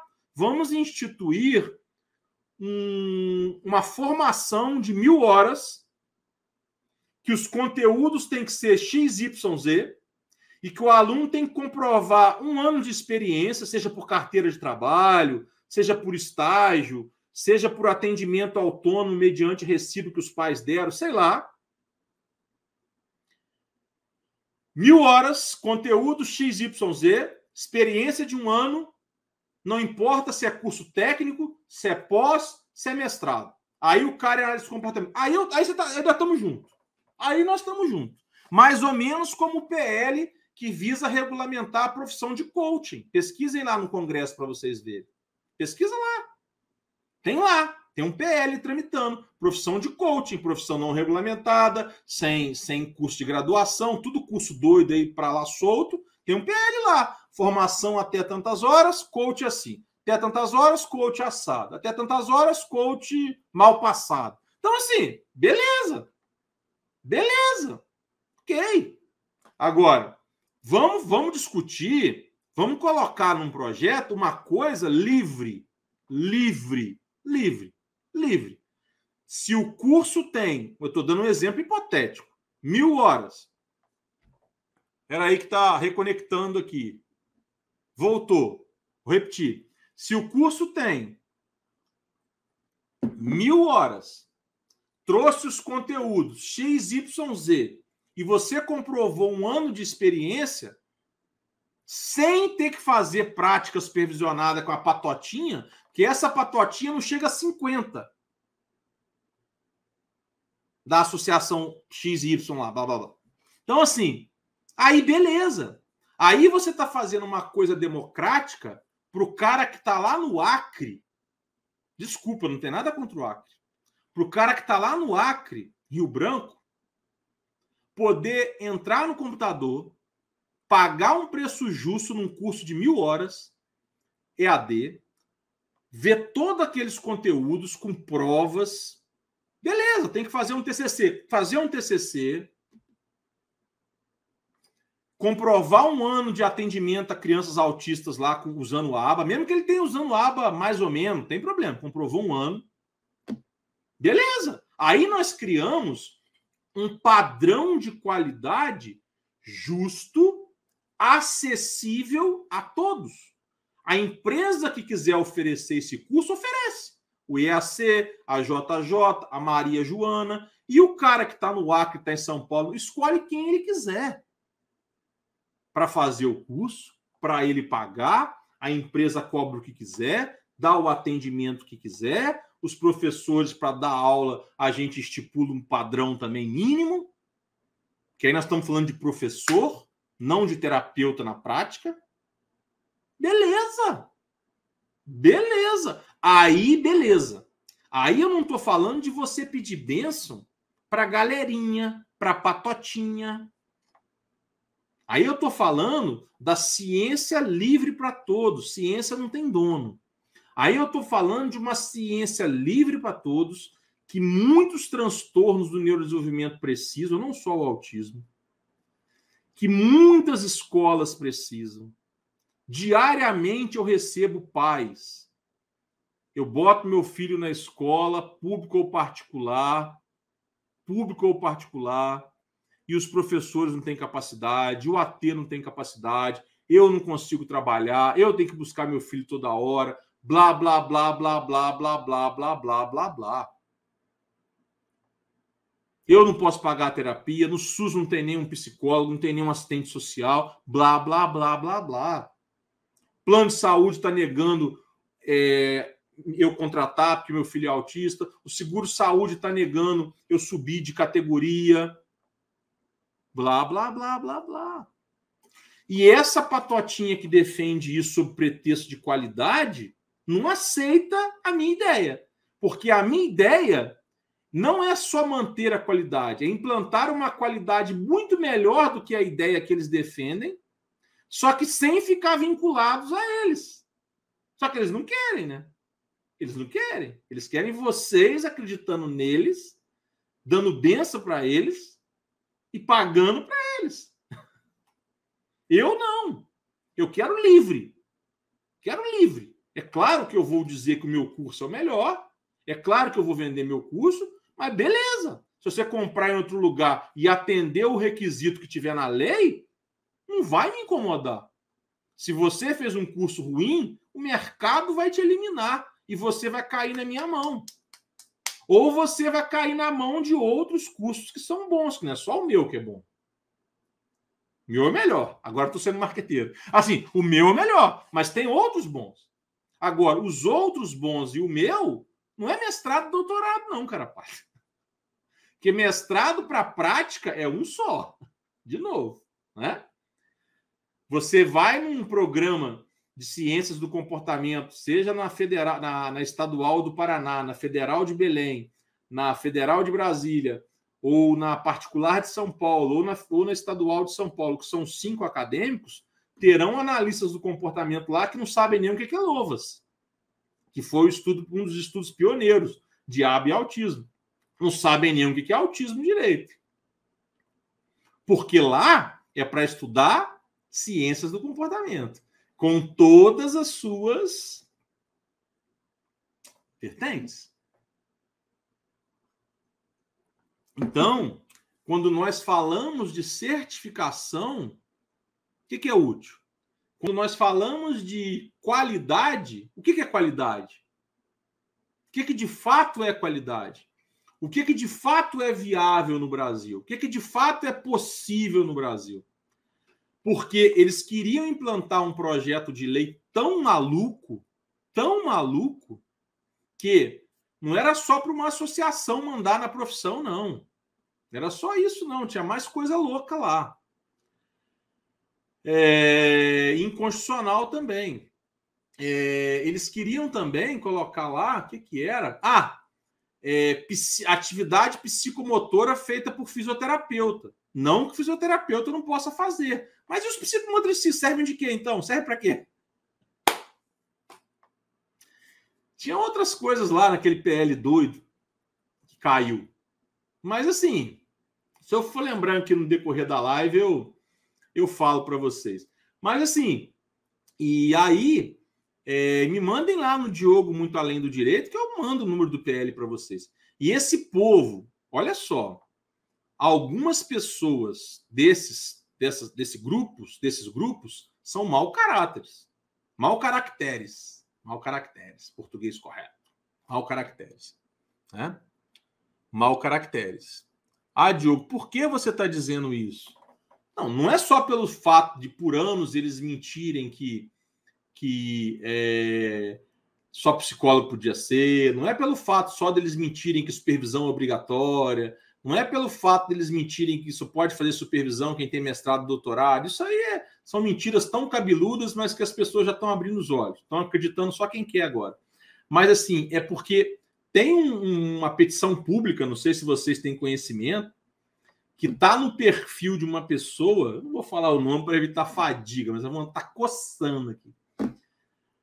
E nessa petição pública, esse perfil, essa pessoa, coloca o link lá, quando você abre a petição pública, quando você abre a petição pública, a justificativa da petição pública é para aprovar esse projeto maluco de lei que já caiu, a petição pública não informa isso. E na justificativa dessa petição pública, eles colocam que esse PL maluco que caiu vai regulamentar a cobertura de terapia AVA pelos planos de saúde, que é mentira. Que o projeto que visa regulamentar a cobertura de terapia ABA pelos planos e seguros de saúde para autistas ou para pessoas que nem têm diagnóstico fechado, só tem suspeita, é o projeto de lei que eu elaborei junto com a assessoria do deputado Léo Moraes, que é o 1917 de 2021. Essas pessoas são tão mentirosas, tão apelativas, desculpa, agora não vou ser elegante não, que elas colocaram uma justificativa mentirosa, aproveitando a onda do rol da ANS, da discussão no STJ, para as pessoas assinarem.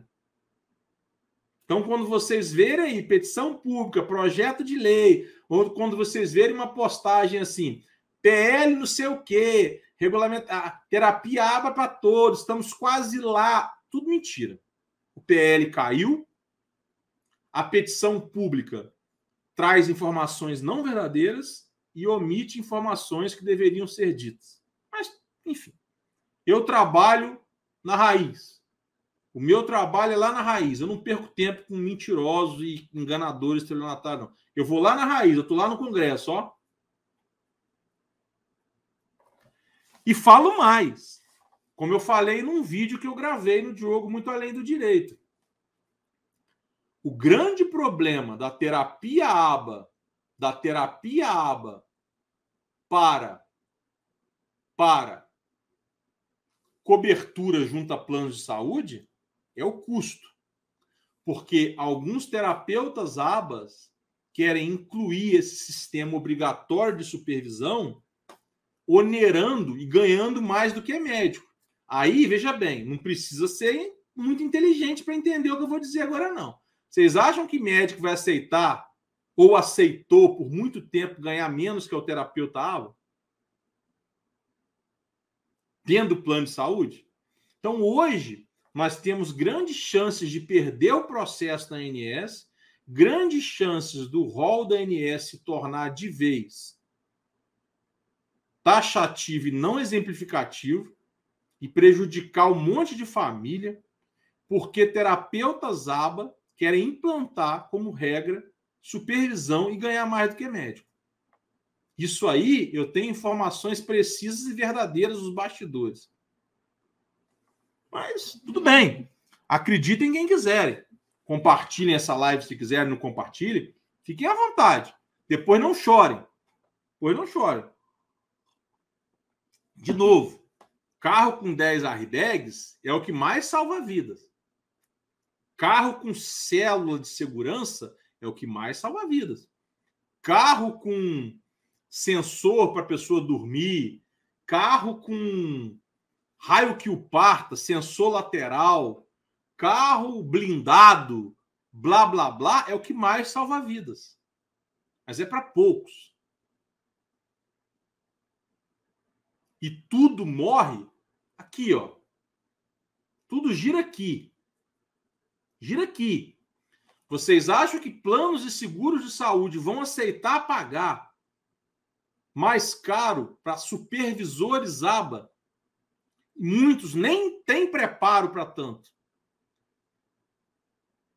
E pagar um terço para os médicos por hora de trabalho? Acha que os médicos vão aceitar? Acha que os fonos vão aceitar? Que os TOs vão aceitar? Então, assim, Terapia ABA, excelente mercado. ABA, excelente mercado, excelente ciência. Agora, Estados Unidos é uma realidade. Brasil é outra. Estados Unidos tem pontos melhores e pontos piores. E ponto. E ponto. Hoje eu fiz uma postagem no Diogo Muito Além do Direito, que eu coloquei lá um vídeo, um link de um vídeo do YouTube da Bordo da certificadora internacional mais famosa em análise do comportamento, que nos Estados Unidos é quase que uma lei a certificação da borda. Nos Estados Unidos, BCBA é quase que regulamentação de profissão, embora não seja, porque muitos estados nos Estados Unidos têm análise do comportamento regulamentada por leis públicas, não pela certificação da borda. Mas lá um BCBA, um BCBAD, é quase como se fosse um profissional licenciado. A certificação da borda de qualidade é quase que uma licença profissional lá nos Estados Unidos. Hoje eu compartilhei lá no Diogo Muito Além do Direito um vídeo no YouTube aonde vocês podem colocar legendas se quiserem. Acho que não conseguem pelo celular, mas conseguem pelo computador. Se tiverem dificuldade, me chamem que eu ajudo.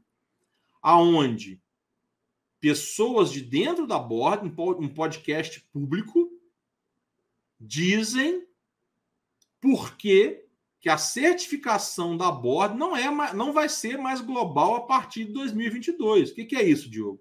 Antes, uma pessoa morando no Acre, vou prestigiar o Acre agora, poderia se tornar um BCBA, um analista do comportamento formado, certificado internacionalmente pela Borda, morando no Brasil. Tinha prova em português, blá, blá, blá. Por que, que a partir de 2022 não vai poder mais? Está lá no podcast. Eu não fico inventando historinhas, dando a minha interpretação, encobertando coisa. O podcast está lá. Ah, mas eu não ouço, não falo inglês. Não, traduz para o português, bota a legenda do YouTube lá, tá lá. A fonte está lá, bebe na fonte. Não é? Mas uma das razões é 96% dos BCBAs são, moram nos Estados Unidos ou são americanos. Eu não entendi direito lá o podcast. Mas, enfim, é mais ou menos isso. Ou são americanos ou moram nos Estados Unidos, ou as duas coisas. E somente 4% estão fora. Ou seja, Austrália, na África, do, de, é, no Reino Unido, no Brasil, quer dizer, 4% dos BCBAs junto a bordo estão fora dos Estados Unidos, ou seja, um número muito inexpressivo para eles, enquanto certificadora, enquanto board, permitirem essa certificação internacional, se preocuparem com questões éticas fora dos Estados Unidos e do Canadá. E mais, resumidamente, o que está no podcast é a nossa certificação não vale nos outros países como vale nos Estados Unidos, então não tem sentido para nós. Os outros países que regulamentem a profissão, os outros países que criem certificações, os outros países que se entendam, cara pálida. Tá lá no podcast. Eu só estou falando com as minhas palavras. Mas tá lá. Vai lá e escuta. Se acha que eu estou mentindo. Então, assim, vai lá. Então, assim. E aí, eu às vezes vejo na internet pessoas dizendo que o código de ética da board é lei aqui no Brasil. Eu ouço isso às vezes. Pessoas me perguntam. Aí depois as pessoas não entendem por que, que eu sou indignado, por que, que eu sou revoltado quando eu falo disso, por que, que eu sou deselegante. Como que eu vou ser elegante com tanta mentira sendo colocada? Com tanta indução a erro das pessoas? Como que eu vou ser elegante? Ah, Diogo, você está dizendo que o código de ética da borda não vale para nada? Já li umas 10 vezes. Rafael ensina ele na nossa pós. E eu ensino a ética das outras profissões na realidade brasileira. É um excelente parâmetro. É um excelente caminho. É um excelente paralelo para estudo. Algumas coisas até servem para ser aplicadas no Brasil. Mas se a pessoa quiser, porque não é lei, porque não obriga. O que me revolta é você colocar uma coisa que não é lei nem nos Estados Unidos, você lê aqui no Brasil. É só isso que me deixa indignado. Eu fico indignado com isso. Não é com a qualidade da certificação da board, não é com a board, não é com os BCBAs honestos, sérios, pobres, é, éticos, inclusive na aposta tem vários, inclusive alguns são meus amigos. Não é isso. Não é isso. A minha indignação é com os BCBAs sem éticas que querem enganar as pessoas e dizem assim: não, nosso código de ética é lei no Brasil, você tem que seguir, hein? Ou a pessoa fala assim: código de ética é lei no Brasil, da board, aí o BCBA vai assim, tipo assim, deixa entender, ao invés dele ser ético e fazer o que a board manda, esclarecer, ser ético. Não, não é. É lei para mim, enquanto BCBA. Eu tenho que seguir. Eu tenho que ser ético e seguir o código de ética da borda. Você não. Entendeu? Então, assim, são essas coisas que me revoltam, né? As pessoas falarem que as certificações internacionais, sejam elas quais forem, são licenças profissionais para atuação. Não são nem nos Estados Unidos. Quem dirá no Brasil? Nenhuma das certificações internacionais que a Michelle tem, que o IAC tem, ou que qualquer outra pessoa tenha, é licença profissional.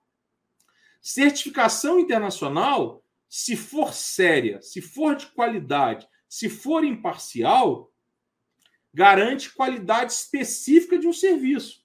Por exemplo, na análise do comportamento e nos Estados Unidos, em linhas gerais, é muito comum certificações. Na análise do comportamento, você tem certificação internacional para socorristas, bombeiros e policiais lidarem com autistas.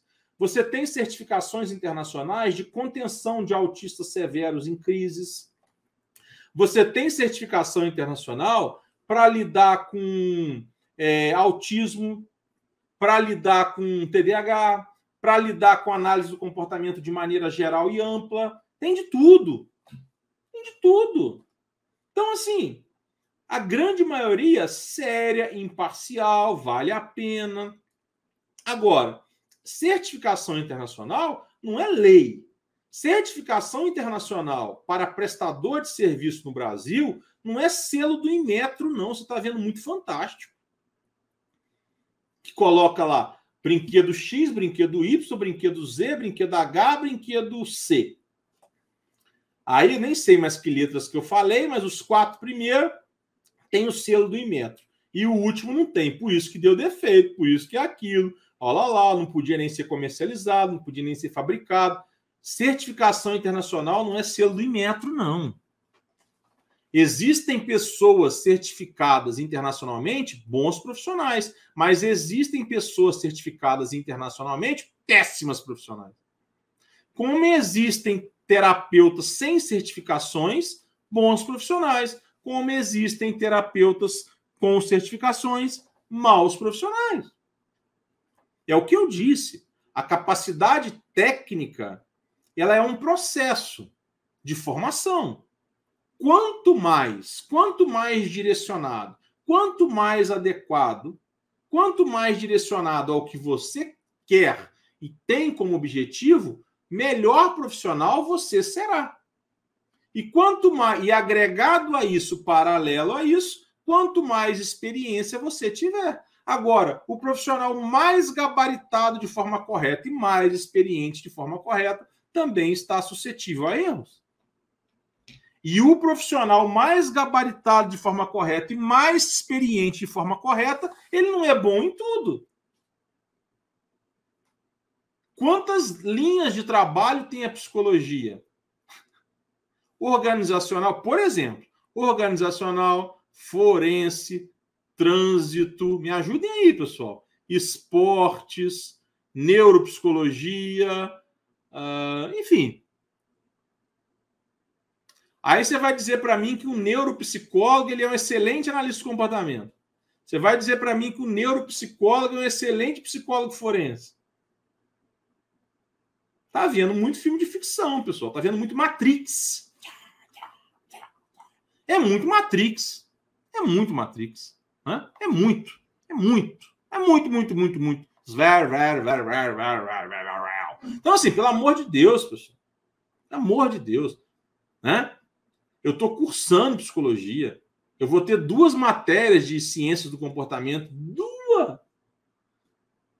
De 50, eu vou ter duas. Behaviorismo e a outra lá, blá, blá, blá, blá, blá. Aí, só porque eu cursei psicologia, eu vou ser um analista do comportamento, vou ser um neuropsicólogo, vou ser um psicanalista, vou ser tudo. Se tem um curso genérico, chama-se psicologia. Se tem um curso genérico, não estou falando de forma pejorativa, chama-se psicologia. Você estuda todas as abordagens, é tiro para todo lado. Os próprios professores falam: me ajuda aí se tiver algum psicólogo. E aí você sai de lá e fala: opa, agora eu vou ser psicólogo disso, agora eu vou ser daquilo. Então, assim, pelo amor de Deus, pessoal, que, que, que, loucura é essa? Que droga é essa que esse povo usa aí há décadas, né? É muita doideira. Mas assim, então, as certificações internacionais, elas servem para aprimorar um conhecimento, aprimorar um conhecimento numa determinada área de trabalho, para lhe dar mais autoridade. Agora, a autoridade, o conhecimento, ele não vem só pela formação acadêmica, só pela formação em certificações, vem pela prática, vem pelos resultados. Quem pode pagar? Procura um terapeuta bom ou um médico porque ele tem certificação internacional? Alguma vez você foi, você foi atrás de um médico, ou de um advogado, ou de um engenheiro, ou de um vendedor de picolé, porque ele tem uma certificação internacional? Ou porque disseram para você que ele é bom? O que, que é isso? É bom? É resultado. É resultado. É claro que esse cara, para dar resultado, ele tem que ter conhecimento, ele tem que ter aptidão, ele tem que ter experiência, claro. Mas as formas de adquirir o conhecimento, de chegar a um resultado, são várias e variam conforme contextos, conforme ciências, conforme contextos. Não é que a ciência não é importante, claro que é. De novo, óbvio que é. Mas você não despreza conhecimento prático, Você não despreza certificações internacionais fora da academia, para quem tem. Você não despreza a aptidão, você não despreza a ética, você não despreza a honestidade. Todo esse conjunto de coisas é que faz o bom profissional. É que faz o profissional ter agenda cheia, clientes bater na sua porta e negar serviço. Eu nego serviço de advocacia trabalhista o dia inteiro. É 10 por dia. Porque meu foco é outro. E sabe por quê? Porque eu construí uma história de trabalhista de sindicato. Eu saí da sala de aula negando emprego, porque eu construí uma história de sala de aula.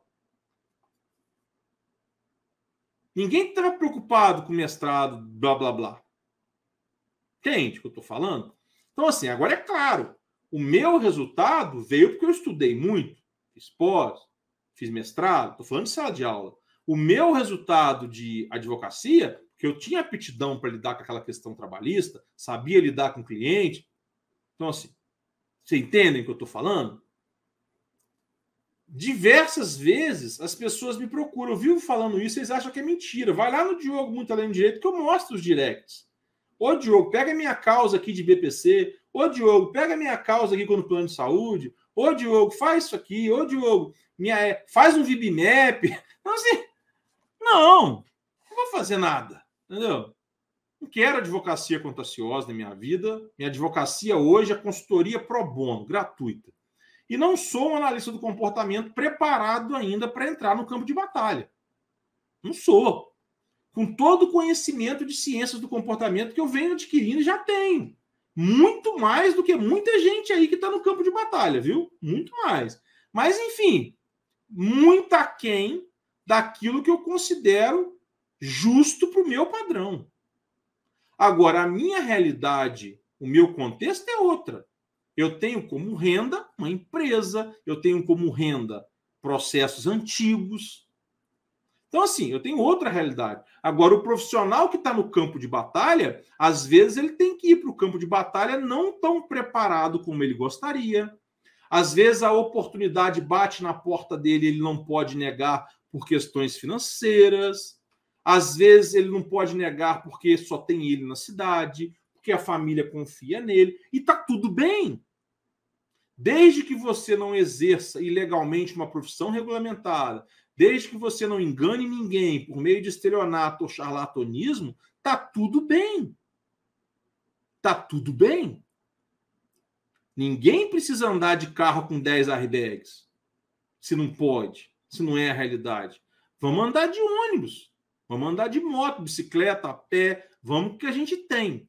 Agora, o fato da gente ter uma coisa não quer dizer que a gente não possa compreender o que, que é certo, o que, que é o melhor, o que, que eu gostaria de ter, e por aí nós vamos. E que nem sempre o que parece ser melhor é melhor, nem sempre o que parece ser melhor é melhor para mim, ou é acessível para mim, que às vezes nem tendo dinheiro para pagar você tem acesso. Então, certificações na terapia ABA e exercício profissional é isso. A profissão não tem regulamentação e ponto final. Não tem cacique nessa, nessa caçamba aqui, não. Infelizmente, gostaria que tivesse uma regulamentação e conselhos sérios e não associações parciais e não profissionais mal intencionados. Gostaria muito, mas não é a nossa realidade hoje. Terapia aba não é exclusiva de psicólogo, não é obrigatório supervisão e não é todo mestre doutor que está preparado para tanto. Certificações internacionais, muitas são boas. Nacionais, não conheço nenhuma boa. E certificação, seja ela nacional ou internacional, não é licença para exercício profissional. Isso é Brasil. Isso é lei. Princípio da legalidade. Artigo 5 da Constituição, salvo engano, inciso 2. Quem fala diferente é mentiroso, estelionatário e não consegue sustentar com argumentos jurídicos, com provas, a sua fala. Só com devaneios e discursos distorcidos para enganar os mal informados ou que querem acreditar na mentira. Aí o problema já não é meu. Agora, posso pagar o melhor? Tenho acesso ao melhor? Posso comprar o carro com 10 airbags? Vai fundo. Seu filho precisa. Vai fundo. Vai fundo. Vai fundo. Sem problemas. Nunca vou dizer que o melhor é o pior. Só estou dizendo que o melhor não é obrigatório para quem não pode. Só estou dizendo que aquilo que parece melhor, às vezes não é. Mais uma coisa que eu quero dizer para vocês que vocês estão sendo enganados aqui no Brasil. Duas coisas. Prestem bem atenção. Primeiro, quando nós falamos de certificação internacional, nós estamos falando de um órgão, agência ou empresa internacional que criou um método e que é dona proprietária dessa certificação. Eu não estou falando só de direito autoral sobre um livro. Eu estou falando do direito à certificação. Certificação. O método. Nos Estados Unidos, métodos terapêuticos são patenteáveis. Certificações são patenteáveis. Tem dono lá. Tem dono. Igual o direito autoral de livro. Aqui no Brasil, não. Aqui no Brasil, não. Se eu quiser, direito autoral tem, aqui no Brasil não tem dono para método terapêutico. Se eu quiser, eu, Diogo, esquece o IAC, eu, Diogo, quiser lançar um curso de TIT, método TIT, se eu, Diogo, quiser lançar um curso do método Boquinhas, se eu, Diogo, quiser lançar um curso do método Raio que o Parta, sem nunca ter aberto um livro desse método, sem ser certificado por esse método lá nos Estados Unidos, ou Boquinhas aqui no Brasil, sem ter autorização do dono desse método, eu posso. Ninguém pode me impedir. Porque métodos terapêuticos no Brasil não são registráveis, não são patenteáveis. Percebem como a lei dá brechas para coisas de má qualidade? Como eu disse. Só que eu não vou fazer vou fazer. Não acho ético, não acho correto. Não tenho conhecimento de Boquinhas, não tenho conhecimento de Tite, não tenho conhecimento de Floor Time, que eu falei, né? Suficiente para ministrar um curso. Mas eu poderia. O criador do método Boquinhas não poderia me impedir. O criador do método Floor Time não poderia me impedir. O criador do método Tite não poderia me impedir. No Brasil, não. De novo, métodos terapêuticos no Brasil não são patenteáveis, não são registráveis. Olha a brecha da lei. Horrível, eu sei. Mas não fui eu que criei. Bem, que, que significa isso? Significa que nós temos hoje, no Brasil, pessoas oferecendo métodos terapêuticos na área do autismo sem autorização dos seus criadores. ABA não é o caso, porque ABA é uma ciência, não é um método. ABA não é uma certificação. Existem certificações em ABA.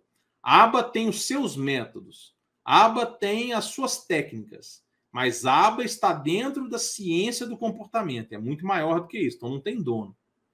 É como falar da ciência forense, do direito. Agora, o que, que nós temos hoje no Brasil? nós temos pessoas que foram certificadas ou não pelo método X ou Y, mas não têm autorização para oferecer a certificação.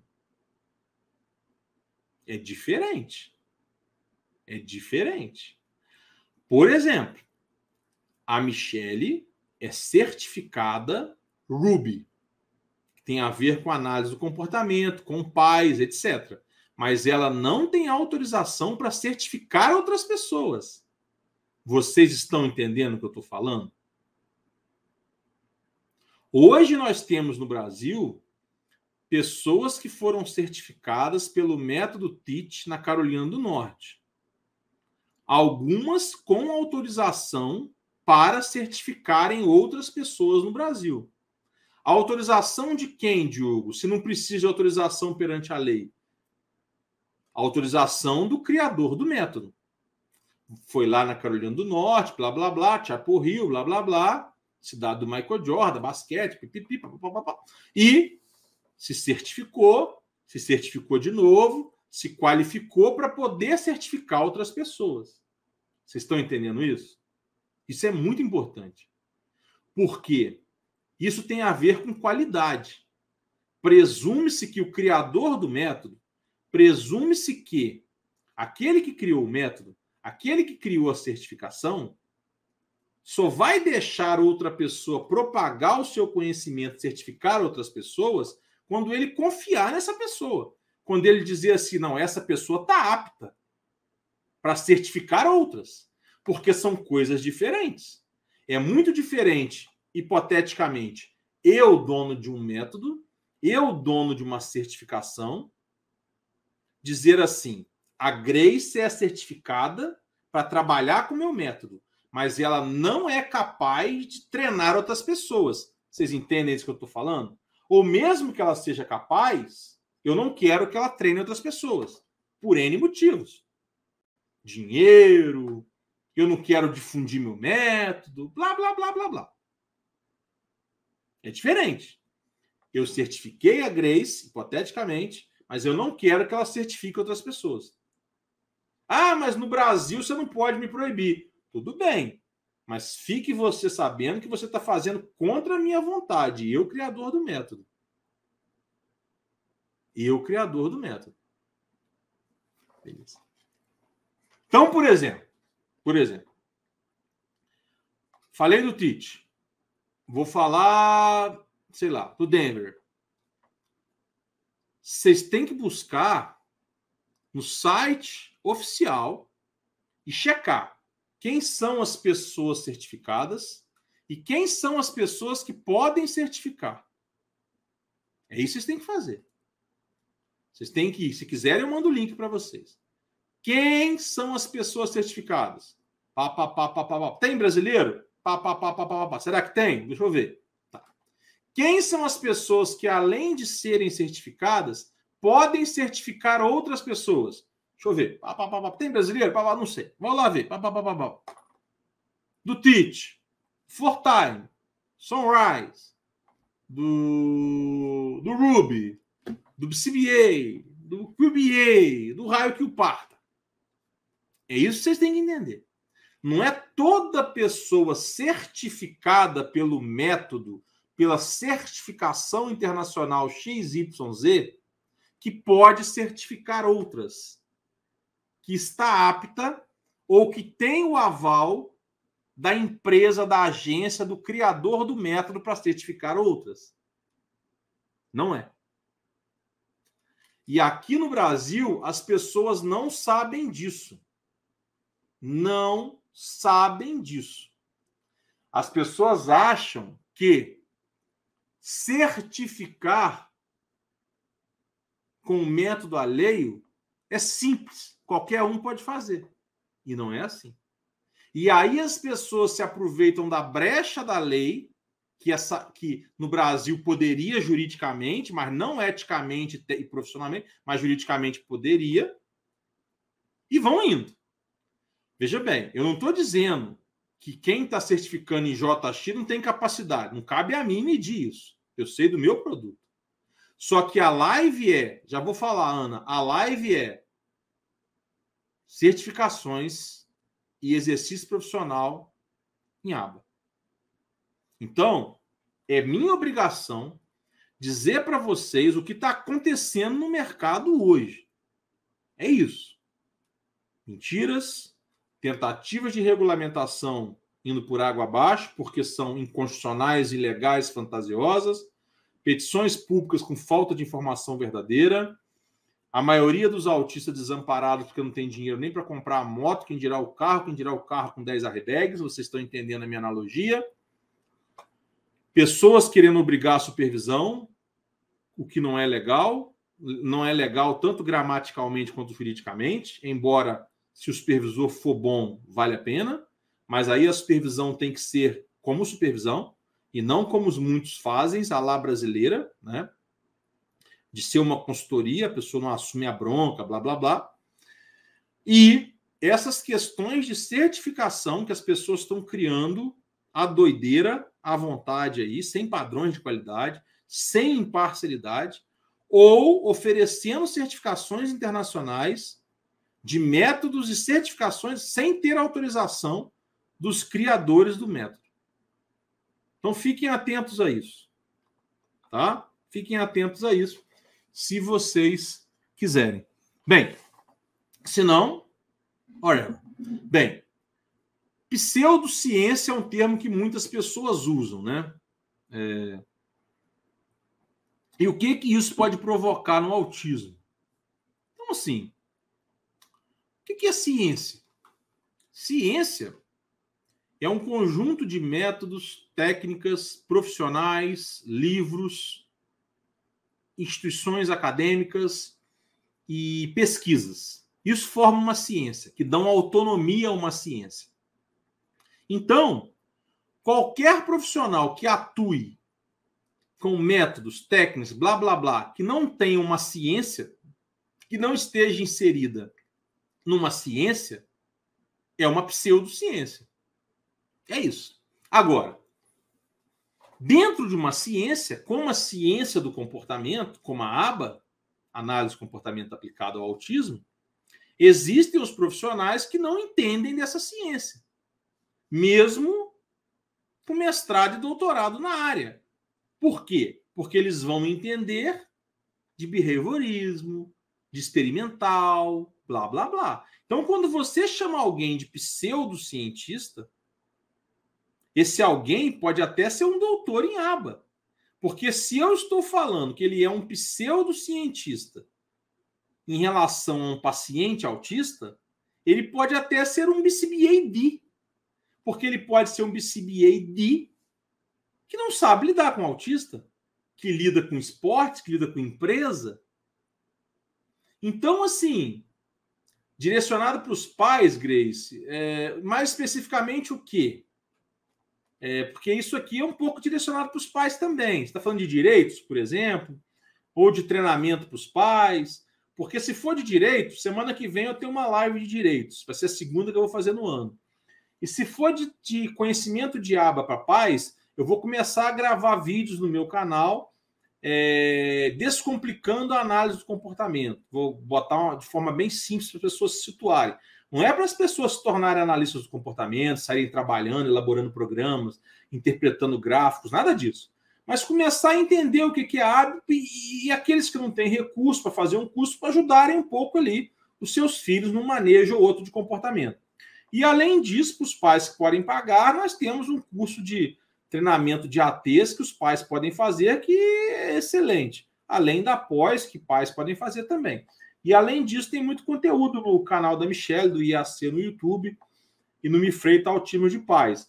Então, assim, é, é, se for maneira geral, eu acho que eu te respondi. Agora, se for maneira mais específica, aí você, por gentileza, me fala mais específico, tá, ô Gleice? É, por favor. Ou aqui na live, ou no Diogo, muito além do direito, como você preferir. Bem, então, continuando, enquanto a Gleice não se manifesta.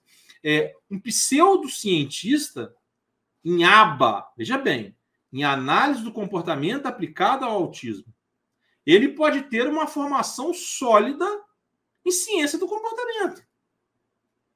Ele pode ser um psicólogo que só viu ciência do comportamento ali um, dois períodos, não deu moral para isso e enveredou pela psicanálise. A coordenadora do meu curso é psicanalista. Então, assim, não é porque o cara está dentro da academia, ou tem doutorado, ou é psicólogo, ou é fono, ou é médico, que ele não pode ser um pseudo cientista no contexto de análise do comportamento aplicada voltada para o autismo. Isso tem que ficar bem claro. Porque as pessoas só associam um pseudocientista, um pseudoterapeuta aba, um estelionatário, vamos falar num português mais claro, se você me permitir, Ana, a pessoas estelionatárias ou com nenhuma formação. Mas não é verdade. Não é só isso, pelo menos. Né? A falta de informação ou de formação gera um pseudocientista. A falta de informação ou de formação gera um profissional despreparado, gera um estelionatário. Mas a formação, mesmo que em excesso, não adequada, não direcionada à análise do comportamento aplicada para o autista, também gera, em menor proporção, mas gera também. Então, quando nós falamos de pseudocientistas, estamos falando de pessoas despreparadas causando danos aos seus pacientes por erros de imperícia, imprudência ou negligência. Ou estamos falando de pessoas preparadas numa ciência que não tem eficiência para autistas. Também podemos olhar por esse lado. Talvez a pergunta da Ana seja mais essa. Aí, as pseudociências, que são ciências em outras áreas, mas não tem eficácia, por isso a gente fala de pseudociência, não tem eficiência para autismo, em linhas gerais, são várias. E psicanálise é uma delas. Né? Em linhas gerais, psicanálise não ajuda um autista em nada. Em nada. Na aquisição de habilidades, na extinção de comportamentos, que seja por meio de psicoterapia. Porque psicoterapia é uma forma de você usar uma abordagem terapêutica. Você pode fazer psicoterapia usando TCC, usando Gestalt, usando humanística, usando psicanálise, usando ABA, usando teoria da aceitação do compromisso. Então, quando você fala, por exemplo, de psicoterapia para autista, tem que ser um autista com cognitivo preservado. Porque o que, que é a psicoterapia? É conversar com ele, é entender os sentimentos dele, é ajudá-lo com essas questões de sentimento, um bullying, uma ansiedade, uma depressão, um toque. Psicoterapia, mesmo que você use aba como base, isso inclusive é um, erro muito comum que os médicos colocam nos laudos, eles colocam psicoterapia aba, querendo que se aplique, na verdade, são programas aba de aquisição de habilidades, aquisição de comportamentos, extinção de comportamentos inadequados, etc. Isso não é psicoterapia. Isso é terapia ABA. São programas ABA. Após uma avaliação funcional, começam-se os programas, coleta-se dados dos programas. Psicoterapia, mesmo com ABA,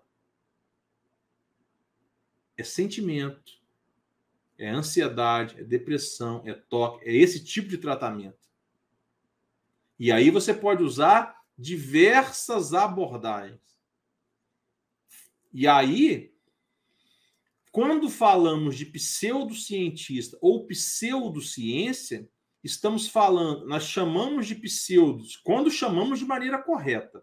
O pseudocientista é aquele que não é cientista adequado, apropriado para aquela dor, para aquele problema, para problema, para aquele paciente, para aquele contexto como uma pseudociência é aquela que não tem evidências científicas para nada, nem ciência ela é, ou ela não tem evidência científica para o autismo, falando no contexto de autismo. Era isso que você queria saber, Ana? Era isso que você queria que eu falasse? Foi, foi por aí?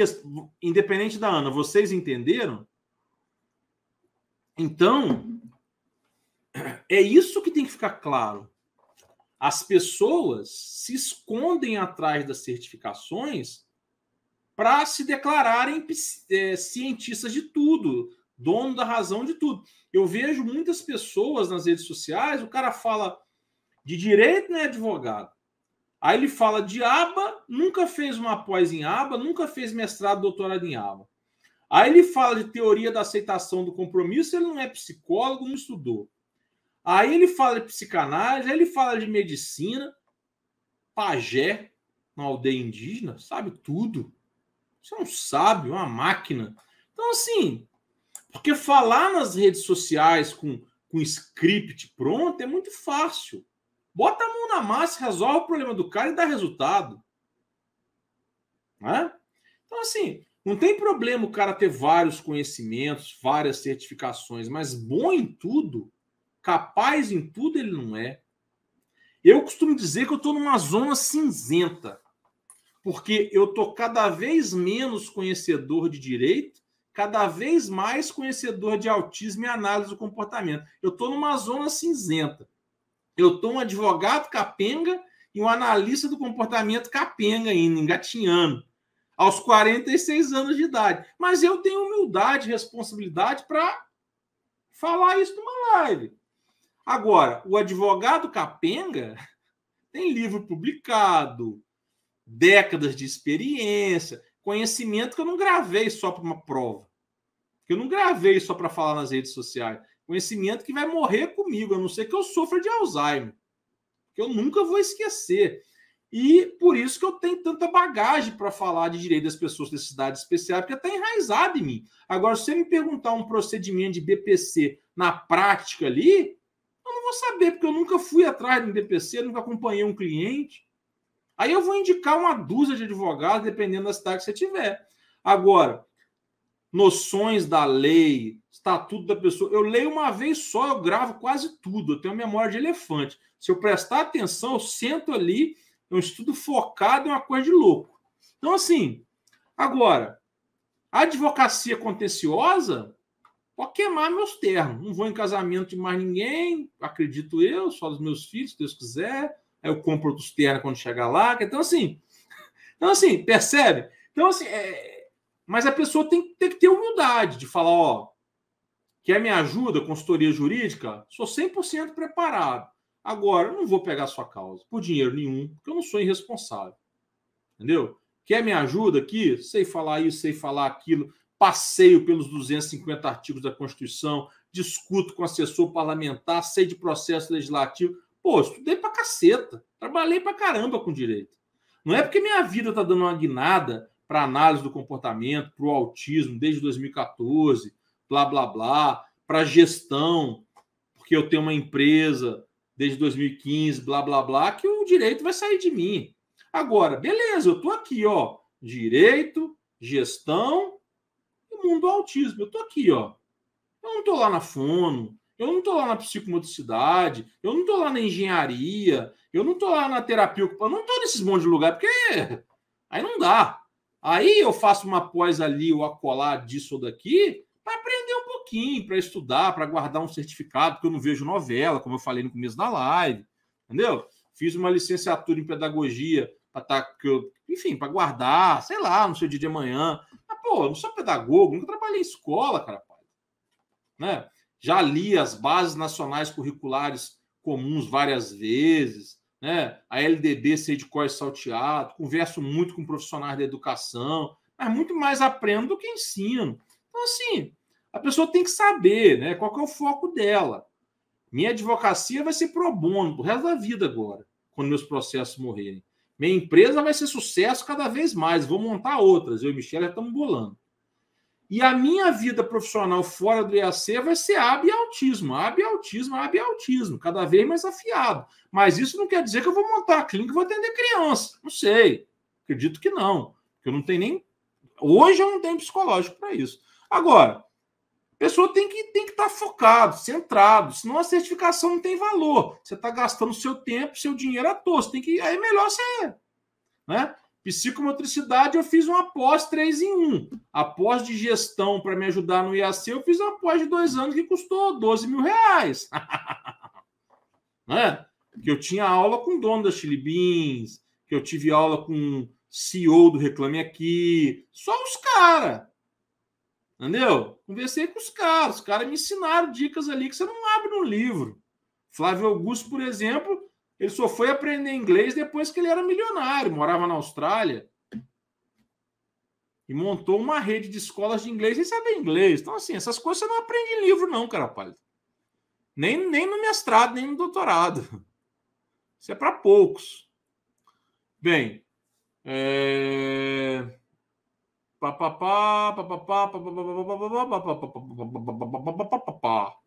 Bem, então assim, e o que me motivou a falar tanto de falar assim dessas derrubar essas mentiras é porque eu vejo a dor dessas pessoas. Eu tenho um viés de dor.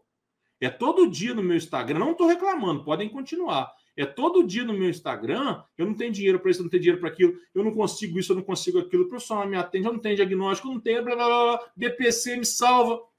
Esse é o mundo do autismo, pessoal. Muito prazer. Se vocês conhecem o mundo do autismo só de congresso, de supervisão, de neneném, de plano de saúde, beleza. Esse é o meu mundo também. Aliás, o meu neném de plano de saúde, que eu pago particular. Agora, sim, esse não é o mundo da maioria das pessoas, não. O mundo do autismo no Brasil é foda. É doído pra caceta. As pessoas sofrem diariamente e muito com falta de atendimento, com falta de diagnóstico, com falta de escola, com falta de profissional, com falta de tudo. De tudo. Em São Paulo, no Acre, no Rio, em Goiânia, no raio que o parta. Milhares de pessoas e famílias. E aí, alguns profissionais mau caracteres,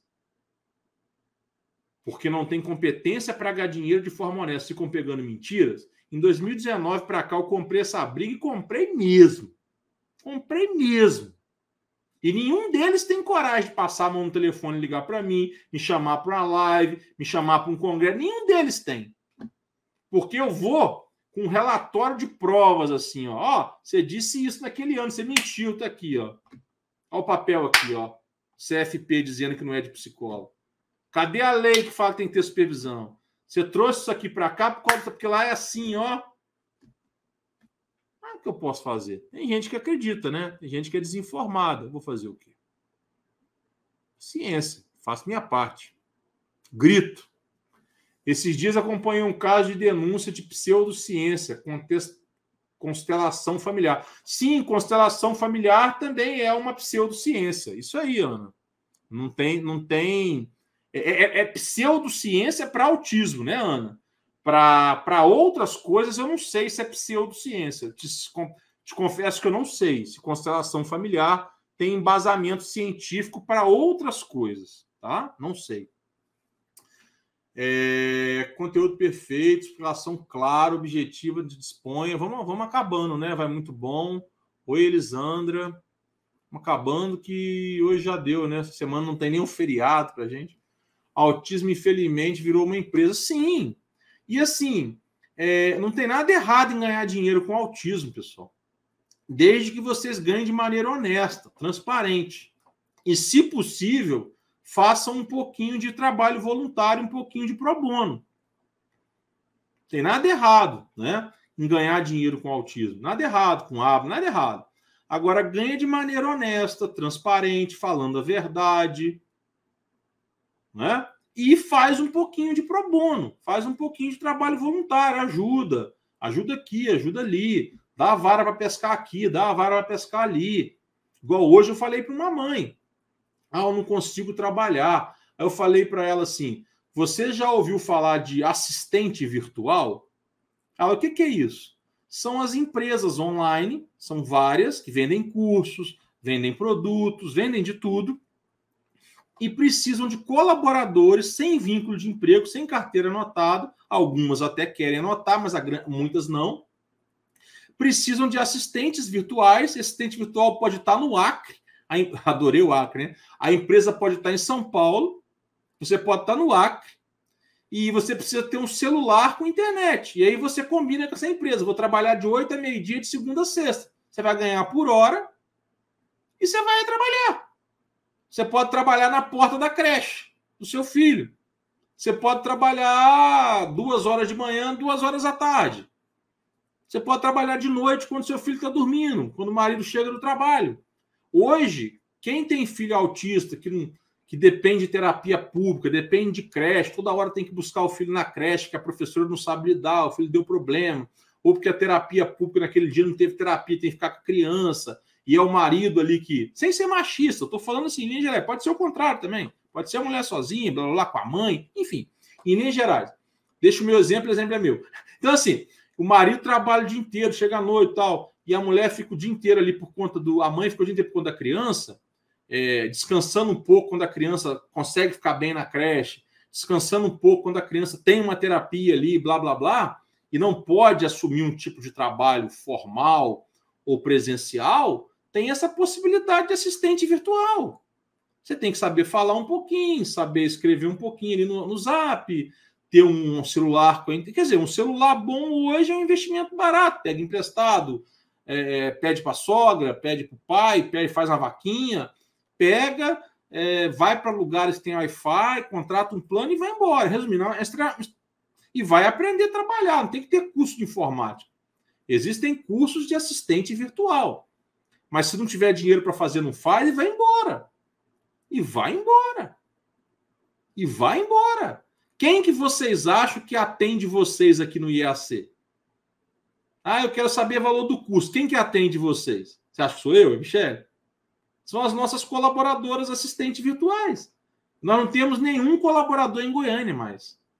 Nós temos uns 30 colaboradores. É um para tradução, um para design, um para blá blá blá, e várias que fazem atendimento. A moça do financeiro está em São Paulo, uma assistente virtual está em Minas. A outra está no interior de São Paulo. Então, assim, e ganham por hora. Então, assim, é, eu gosto muito de ajudar as pessoas, mas eu gosto de ajudar de uma maneira que elas vão conseguir se virar. Não é ajudar, toma 100 reais aqui, toma 100 reais ali. Não. Isso não vai te ajudar. Isso não vai mudar a sua vida. Você quer mudar a sua vida? queira de verdade, mude de verdade. A sua realidade é essa? Você não pode trabalhar mais de diarista, em loja, de vendedora, com carteira ou sem carteira assinada, porque no meio do emprego você tem que sair correndo? Beleza. Faz trabalho remoto. Trabalho remoto. Se vira, aprende o computador, é a sua realidade, missão dada é missão cumprida. Vocês acham que eu queria parar de andar de carrão, deixar de ser advogado ganhando, pegando alvará bonitinho lá, sala de aula? Que não queria. Mas em 2014 veio o diagnóstico, eu ia ficar fazendo audiência e deixar meu filho sem terapia? Porque a Michelle não podia levar, estava grávida do Benício. E o Benício nasceu prematuro, a Michelle continuou não podendo levar. Vocês acham que eu ia deixar meu filho sem terapia? Para eu continuar tendo um carrão, continuar tendo um relojão, um relojão nunca tive, continuar tendo uma roupa cara, continuar tendo, sei lá. Olha, pessoal, todo mundo faz sacrifício. Cada um na sua proporção. Eu fiz os meus e faço até hoje. Até mudar de profissão aos poucos, eu estou mudando. Você acha que eu gosto de uma sala de aula escutar coisas que não vão ser úteis para mim de psicologia? Você acha que eu gosto de escutar psicanálise? Eu falei para a professora, Falei, professora, chegou na média? Ela chegou. Por quê? Ela perguntou. Porque eu só quero a média. Aí ela riu assim, meio, meio chateada. Aí eu falei, não, professor, vou te explicar. Minha realidade é essa, é essa, é essa, é essa, é essa. Respeito Freud, respeito psicanálise, mas eu não quero nem saber de ego, de id, ego e superego na minha vida. Quero, quero isso longe de mim. Respeito psicanálise, mas quero isso longe de mim. Longe. A mesma coisa eu falei para a professora de estatística. E olha que estatística tem até mais utilidade para mim. Porque tem a ver com coleta de dados, da análise do comportamento, blá, blá, blá. Mas aí alguém vai fazer para mim, na minha empresa, ou vai ter. Blá, blá, não interessa, não vou precisar também. Resumindo.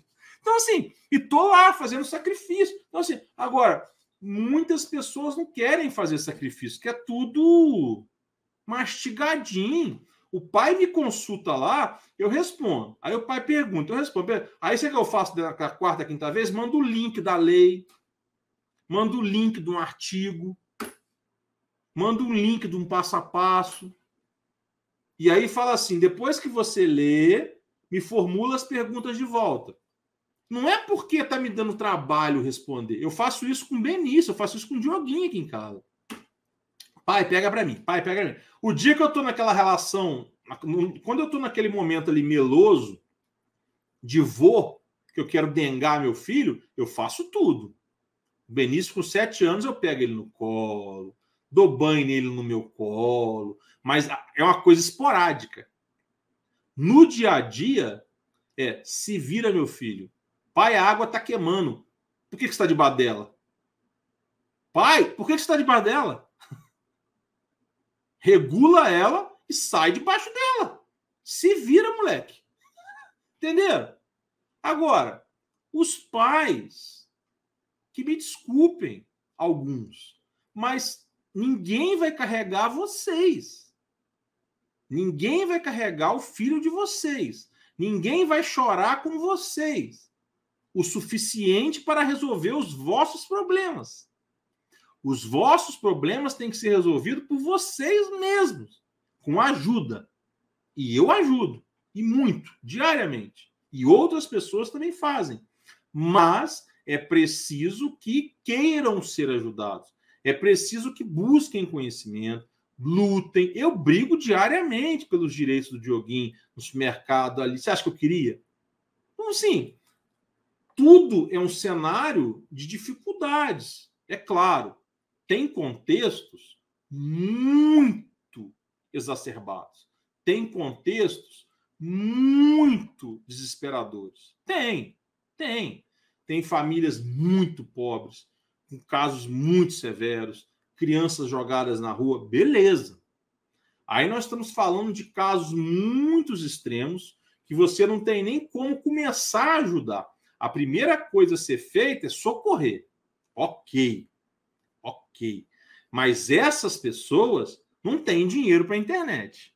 Essas pessoas não têm nem o celular. Essas pessoas não têm rede social. Vê? Eu falo em linhas gerais, né? Em linhas gerais. Agora, a maioria das pessoas que chegam a mim, elas têm uma condição de buscar uma forma ali, uma forma colar, precisa de muita ajuda. Mas, e eu ajudo, e outras pessoas ajudam. Mas é preciso também direcionar, porque senão você vai depender de todo tipo de ajuda para o resto da vida. Então, você pode continuar dependendo de ajuda por toda a sua vida, mas algumas coisas você consegue sair, algumas coisas você consegue bater asa, algumas coisas você consegue nadar sozinha. Então, é importante isso né, também, né, ficarem atentos a isso. Quando se fala em pseudociência, quem é pseudociência? Né? Pseudociência é quem não sabe o que está fazendo. É o pseudocientista. Ou pseudociência é a ciência que não tem solidez científica. Ou pseudociência é a ciência que até tem evidências científicas, mas não para o autismo. Não é? E as pessoas estão querendo usar, que é o caso da psicanálise. A psicanálise tem toda uma autonomia de ciência, a psicanálise tem cursos de mestrado e doutorado e pós-lato senso, a psicanálise tem excelentes psicanalistas, a psicanálise é uma abordagem da psicologia, a psicanálise, ao mesmo tempo, é uma profissão autônoma, que os psicanalistas nem querem que regulamente, segundo já me disseram. A psicanálise é uma ciência famosa no mundo inteiro. A psicanálise tem excelentes resultados com pacientes, mas psicanálise para autismo é pseudociência.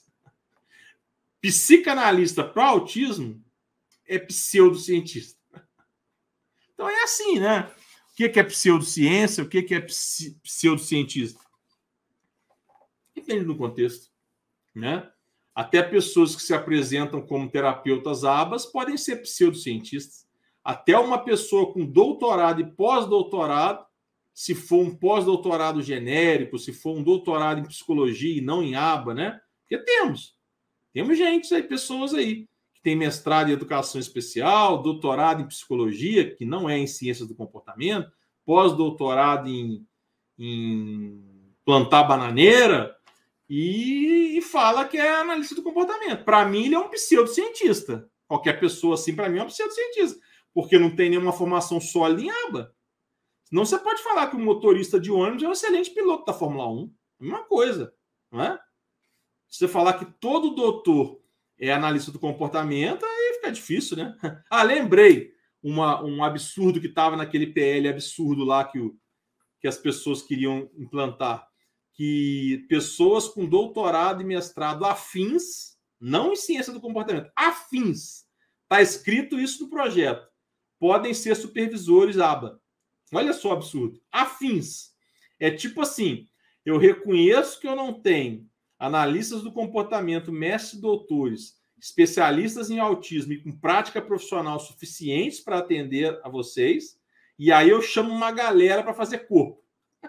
É igual quando você bota a, é, água na cerveja, né, para render, água no suco, né, para render, aqueles que sucos de antigamente, aquele suquinho em pó, né? Um saquinho rendia não sei quantos, mas ficava aguado, né? É mais ou menos isso, né? Essa turma aí que que defende mestrado, doutorado, é coisas só eles podem ser autônomos, eles são tão destemperados que, que eles colocaram lá no projeto deles. Está escrito, eu tenho um projeto, me manda um link lá no Diogo muito que eu mando o um projeto para vocês. Eu tenho, mando e-mail, e mando e-mail no Diogo, é, no Diogo não, jurídico.iac.net.br, ou manda lá um link no um direct no Diogo, que eu mando o projeto, vocês vão ler lá, tá lá. Ué. Pode ser supervisor aba, aquele que tem mestrado ou doutorado em aba ou aquele que tem mestrado ou doutorado afim, afins, afins, né? Aí a pessoa faz uma excelente pós em aba, trabalha com aba, com autismo, e ele vai ter que ser supervisionado por alguém que fez um mestrado, doutorado em afins. Afins, afins. Ai, ai, ai. Coisas de Brasil, meu Deus, coisas de Brasil. Bem, e é isso. A Jo Oliveira está me perguntando na Europa Ô, Jô, a Europa é um monte de países, né? Então é difícil eu te dizer. Agora, no Reino Unido, por exemplo, nós temos até uma professora no IAC que é do Reino Unido. No Reino Unido, tem um pouquinho de BCBAs, mas é muito pouco, porque o percentual de BCBAs fora dos Estados Unidos é muito pequeno. Agora, existe sim análise do comportamento difundida em vários países. Esses dias, uma, uma analista do comportamento estava no Emirados Árabes. É, a, a, análise do comportamento está se difundindo cada vez mais. Mas Estados Unidos é o berço, tá? Europa eu não sei te dizer com precisão, não. Até porque Europa são muitos países. Eu ajudei uma família brasileira que mora na Irlanda e por um tempo até eles conseguirem um terapeuta aba lá. E aí eu conversei com essa terapeuta aba lá, ela me explicou que a formação dela em aba era só por meio de cursos, congressos, que ela não tinha feito pós ou mestrado, não. Que ela era psicóloga tal, e tinha alguns cursos e congressos em aba, e ela fazia programas e aplicava programas lá, aba na Irlanda. Não sei exatamente a cidade, tá? São as realidades que eu conheço, são essas duas, pelo menos que eu me lembro agora o caso da nossa professora do Reino Unido, que trabalha com aba com idosos, que é a aba é, gerontologia comportamental, principalmente idosos. Peço licença da palavra que não é técnica, mas para ficar clara, idosos com, de, idosos com demência, tá? Esse termo demência não é o, o, o tecnicamente correto, não é o que está no DSM-5, mas para ficar claro, né? Então são as duas realidades que eu conheço, pelo menos agora. Bem, então é isso, pessoal. É, um abraço para vocês, muito obrigado aí pela audiência, por vocês terem vindo. Aquelas pessoas que eu sempre vejo aqui, que já são amigas, eu não vou repetir o nome de todo mundo, até para não cometer a injustiça de, de esquecer de alguém. É... Que eu digo para vocês, pessoal, é assim: não acredita em mim, não. Vai buscar a informação. Diogo, você falou que é isso. Me manda aí a comprovação. Diogo, você falou que é isso? Me manda. Diogo, você falou do projeto que está cheio de doideira. Me manda, quero ver. Diogo, você falou do e-mail do CFP. Me manda. Diogo, eu mando, pessoal. Eu mando. Aqui não tem esconderijo, não. Aqui não é bate-caverna, não. Aqui não está escondido as sete chaves, não. Eu, eu comecei, eu, eu, entrei nesse mundo aí da análise do comportamento, etc., de 2019. Antes eu estava só por trás com IAC, é, para derrubar dogmas mesmo, para popularizar a análise do comportamento com responsabilidade, para dar os caminhos das pessoas se formarem adequadamente, dar os caminhos das pessoas fazerem as denúncias aonde estiverem acontecendo é, atendimentos de qualidade profissionais inadequados e entrei para fazer políticas públicas. E tem feito meu papel. Em dois anos eu já emplaquei um projeto de lei, que é 1917, é, que vai, que se Deus quiser, vai ser sancionado, se Deus quiser, vai passar todas as etapas de ser sancionado, e vai obrigar os planos a cobrirem terapia, planos de seguros, né? Não só terapia ABA, como outras terapias, e não só para autistas, mas a pessoas que tenham suspeita de diagnóstico. Isso é, é uma dor muito grande das famílias, inclusive, né?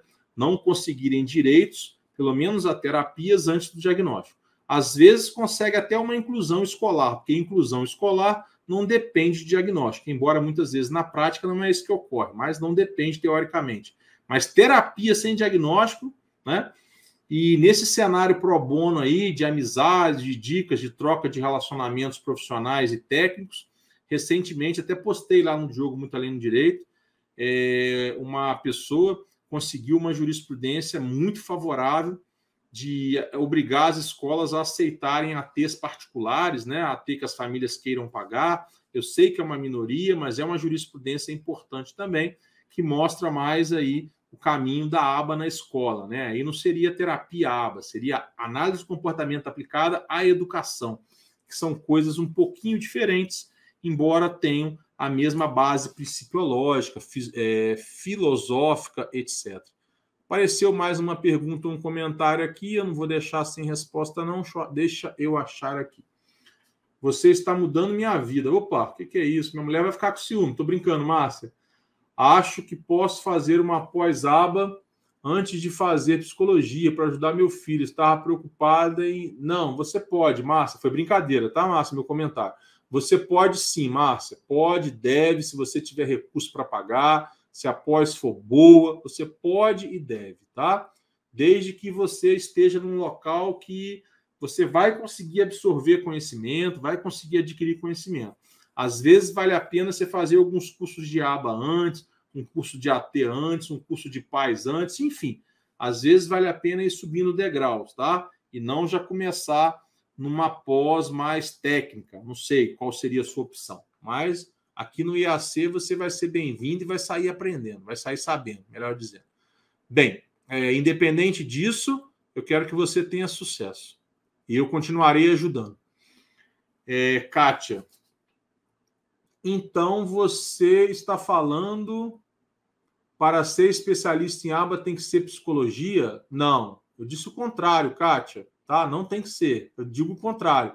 Aliás, eu sou o primeiro a dizer isso, tá? É, aliás, eu sou o único que disse isso em 2019 pelo ano todo.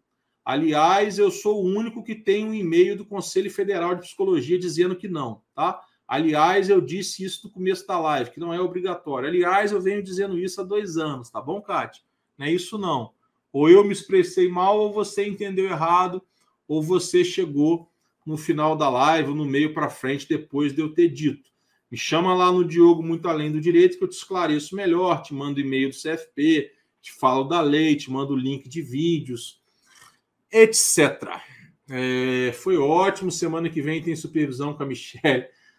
Ai, legal, Ana. Você é muito bacana. É, Gisele, seria ótimo a live você, Michelle, orientando os pais. Vamos pensar nisso sim até o final do ano, Gisele. Eu e Michelle já falamos disso, inclusive nós vamos fazer sim. Mas a sua dica é muito boa. Eu e Michele fizemos uma esse ano, no começo do ano. É, autista nível 1 precisa de acompanhamento psiquiatra. Então, é, o Marli, eu não entendi seu nome. Veja bem. Autismo nível 1, em linhas gerais, é um autista verbal, né?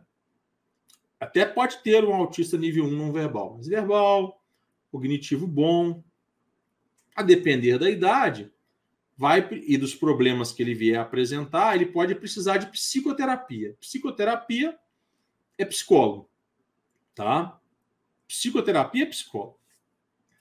Agora, tem uma residência médica recém-lançada, a qual os médicos psiquiatras poderão fazer uma residência médica em psicoterapia.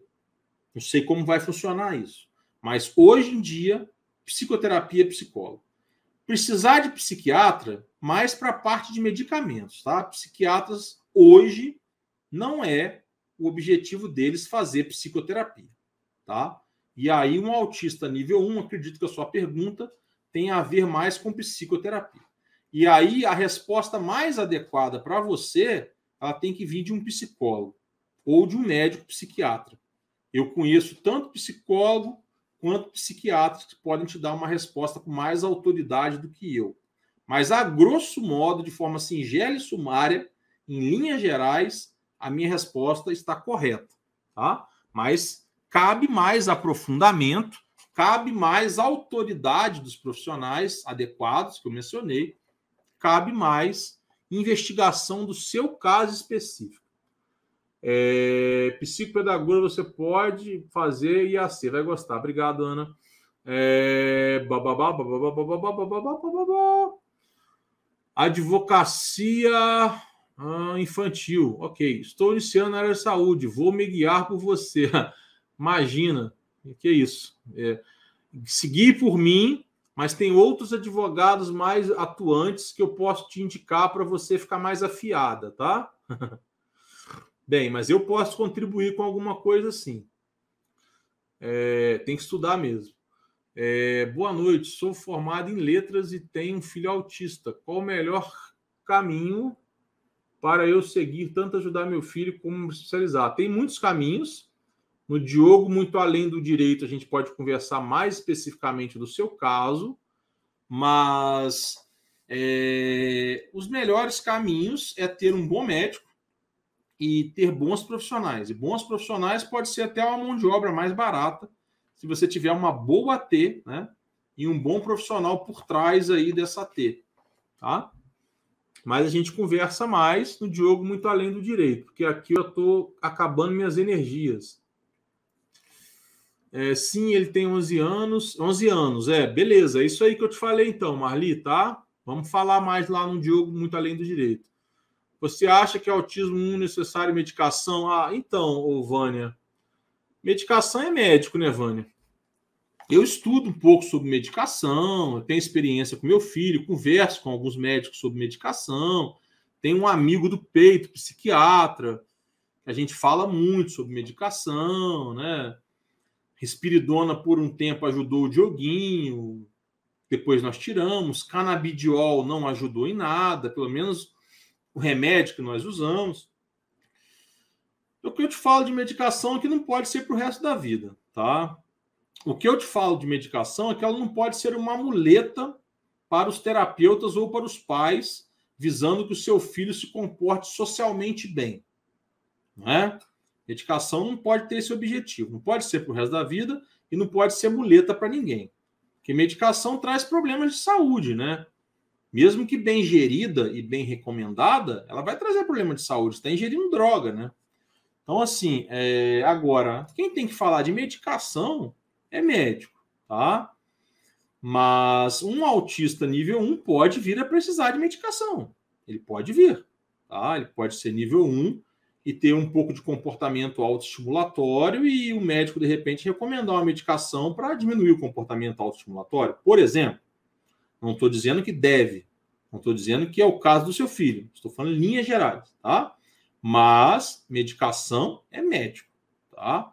Te indico perfis de médico, te, te indico artigos científicos para você ler. É, eu não tenho legitimidade, nem autoridade, nem conhecimento para falar de medicação com propriedade, embora não seja um, um lunático nesse assunto, né? Não seja, não esteja perdido nesse assunto, mas medicação é médico, né? É médico. Bem, é... bababá, bababá, bababá, bababá, bababá, bababá. É, acho que acabou. Muito bem, esclarecedor, obrigado. Fiz terapia ABA para aplicador, sou especialista em educação especial. Que bom, Dulcilei. Eu também fiz uma pós-educação especial voltada para o autismo. Aprendi um pouquinho. Naquele combo meu lá de psicomotricidade, psicopedagogia e educação especial voltada para autismo. Aquele combo meu lá de para não ficar vendo novela. Ai, ai, aprendi um pouquinho, mas nunca trabalhei em escola, né? Até tenho vontade de ter até uma escola, você acredita? É, diagnóstico, qual a diferença do relatório do laudo? Recebi relatório, diz que ele é autista, fico na dúvida, meu filho é autista ou não, e fico perdida. Então, É, se você ler as resoluções do CFP, depois eu posso te indicar, por exemplo, você vai ver a diferença técnica de laudo e relatório, né?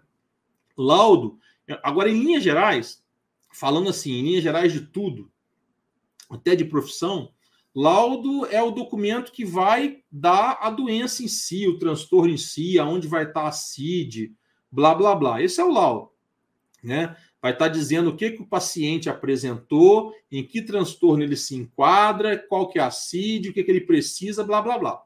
O relatório é um documento mais preciso, né? Que é feito em cima do laudo. Tá? O relatório é um documento mais detalhado, onde a pessoa explica sobre o transtorno, explica sobre a medicação, explica sobre as terapias, é isso, tá? Mas eles não podem ser contraditórios, não se vier do mesmo profissional, nem deveria.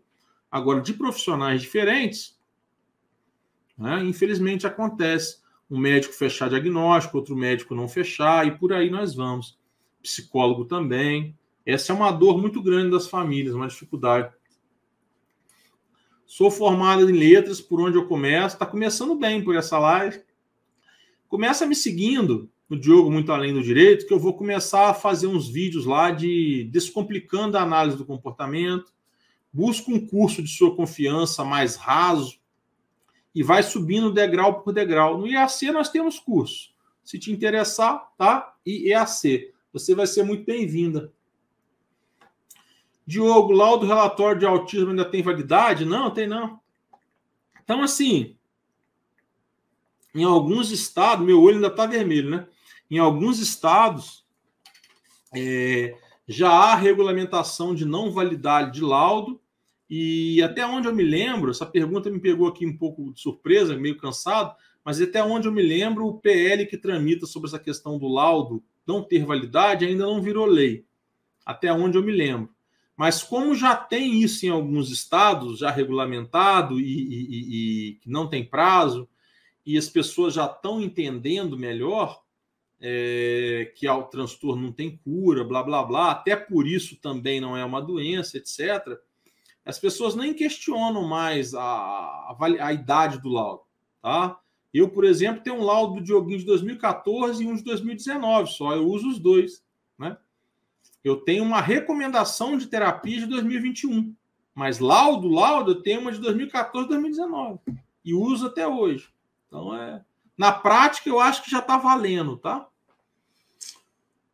Diego, me fala seu Instagram. Meu Instagram é Diogo Muito Além do Direito. Alguém, alguém digita aí para mim, por favor, porque eu tenho medo de digitar aqui no, no, no, no celular e, e, e, e, o celular cair e tal. Eu sou meio desastrado.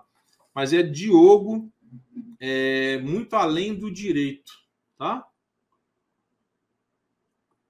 Bem, Semana que vem, nesse mesmo horário, 20 horas, nesse mesmo perfil, Me Freitas Autismo, nós vamos falar sobre direitos dos autistas, tá bom? Eu vou. E demais pessoas com deficiência, né? Porque nós temos um estatuto. Isso aí, muito obrigado, Maristela.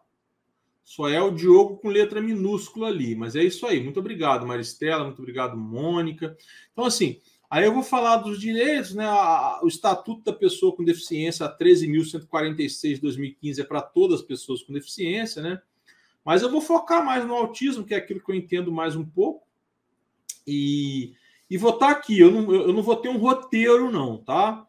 Aí vai ser bem voltado para pais, assim, né? Familiares, etc. Não vou ter um roteiro vou estar aqui e vou comer de nada, vou começar a responder as perguntas que vierem aparecendo. Se não vierem aparecendo, eu vou tocando o barco aí, falando na saúde e na educação. Aí vocês são bem-vindos, são convidados.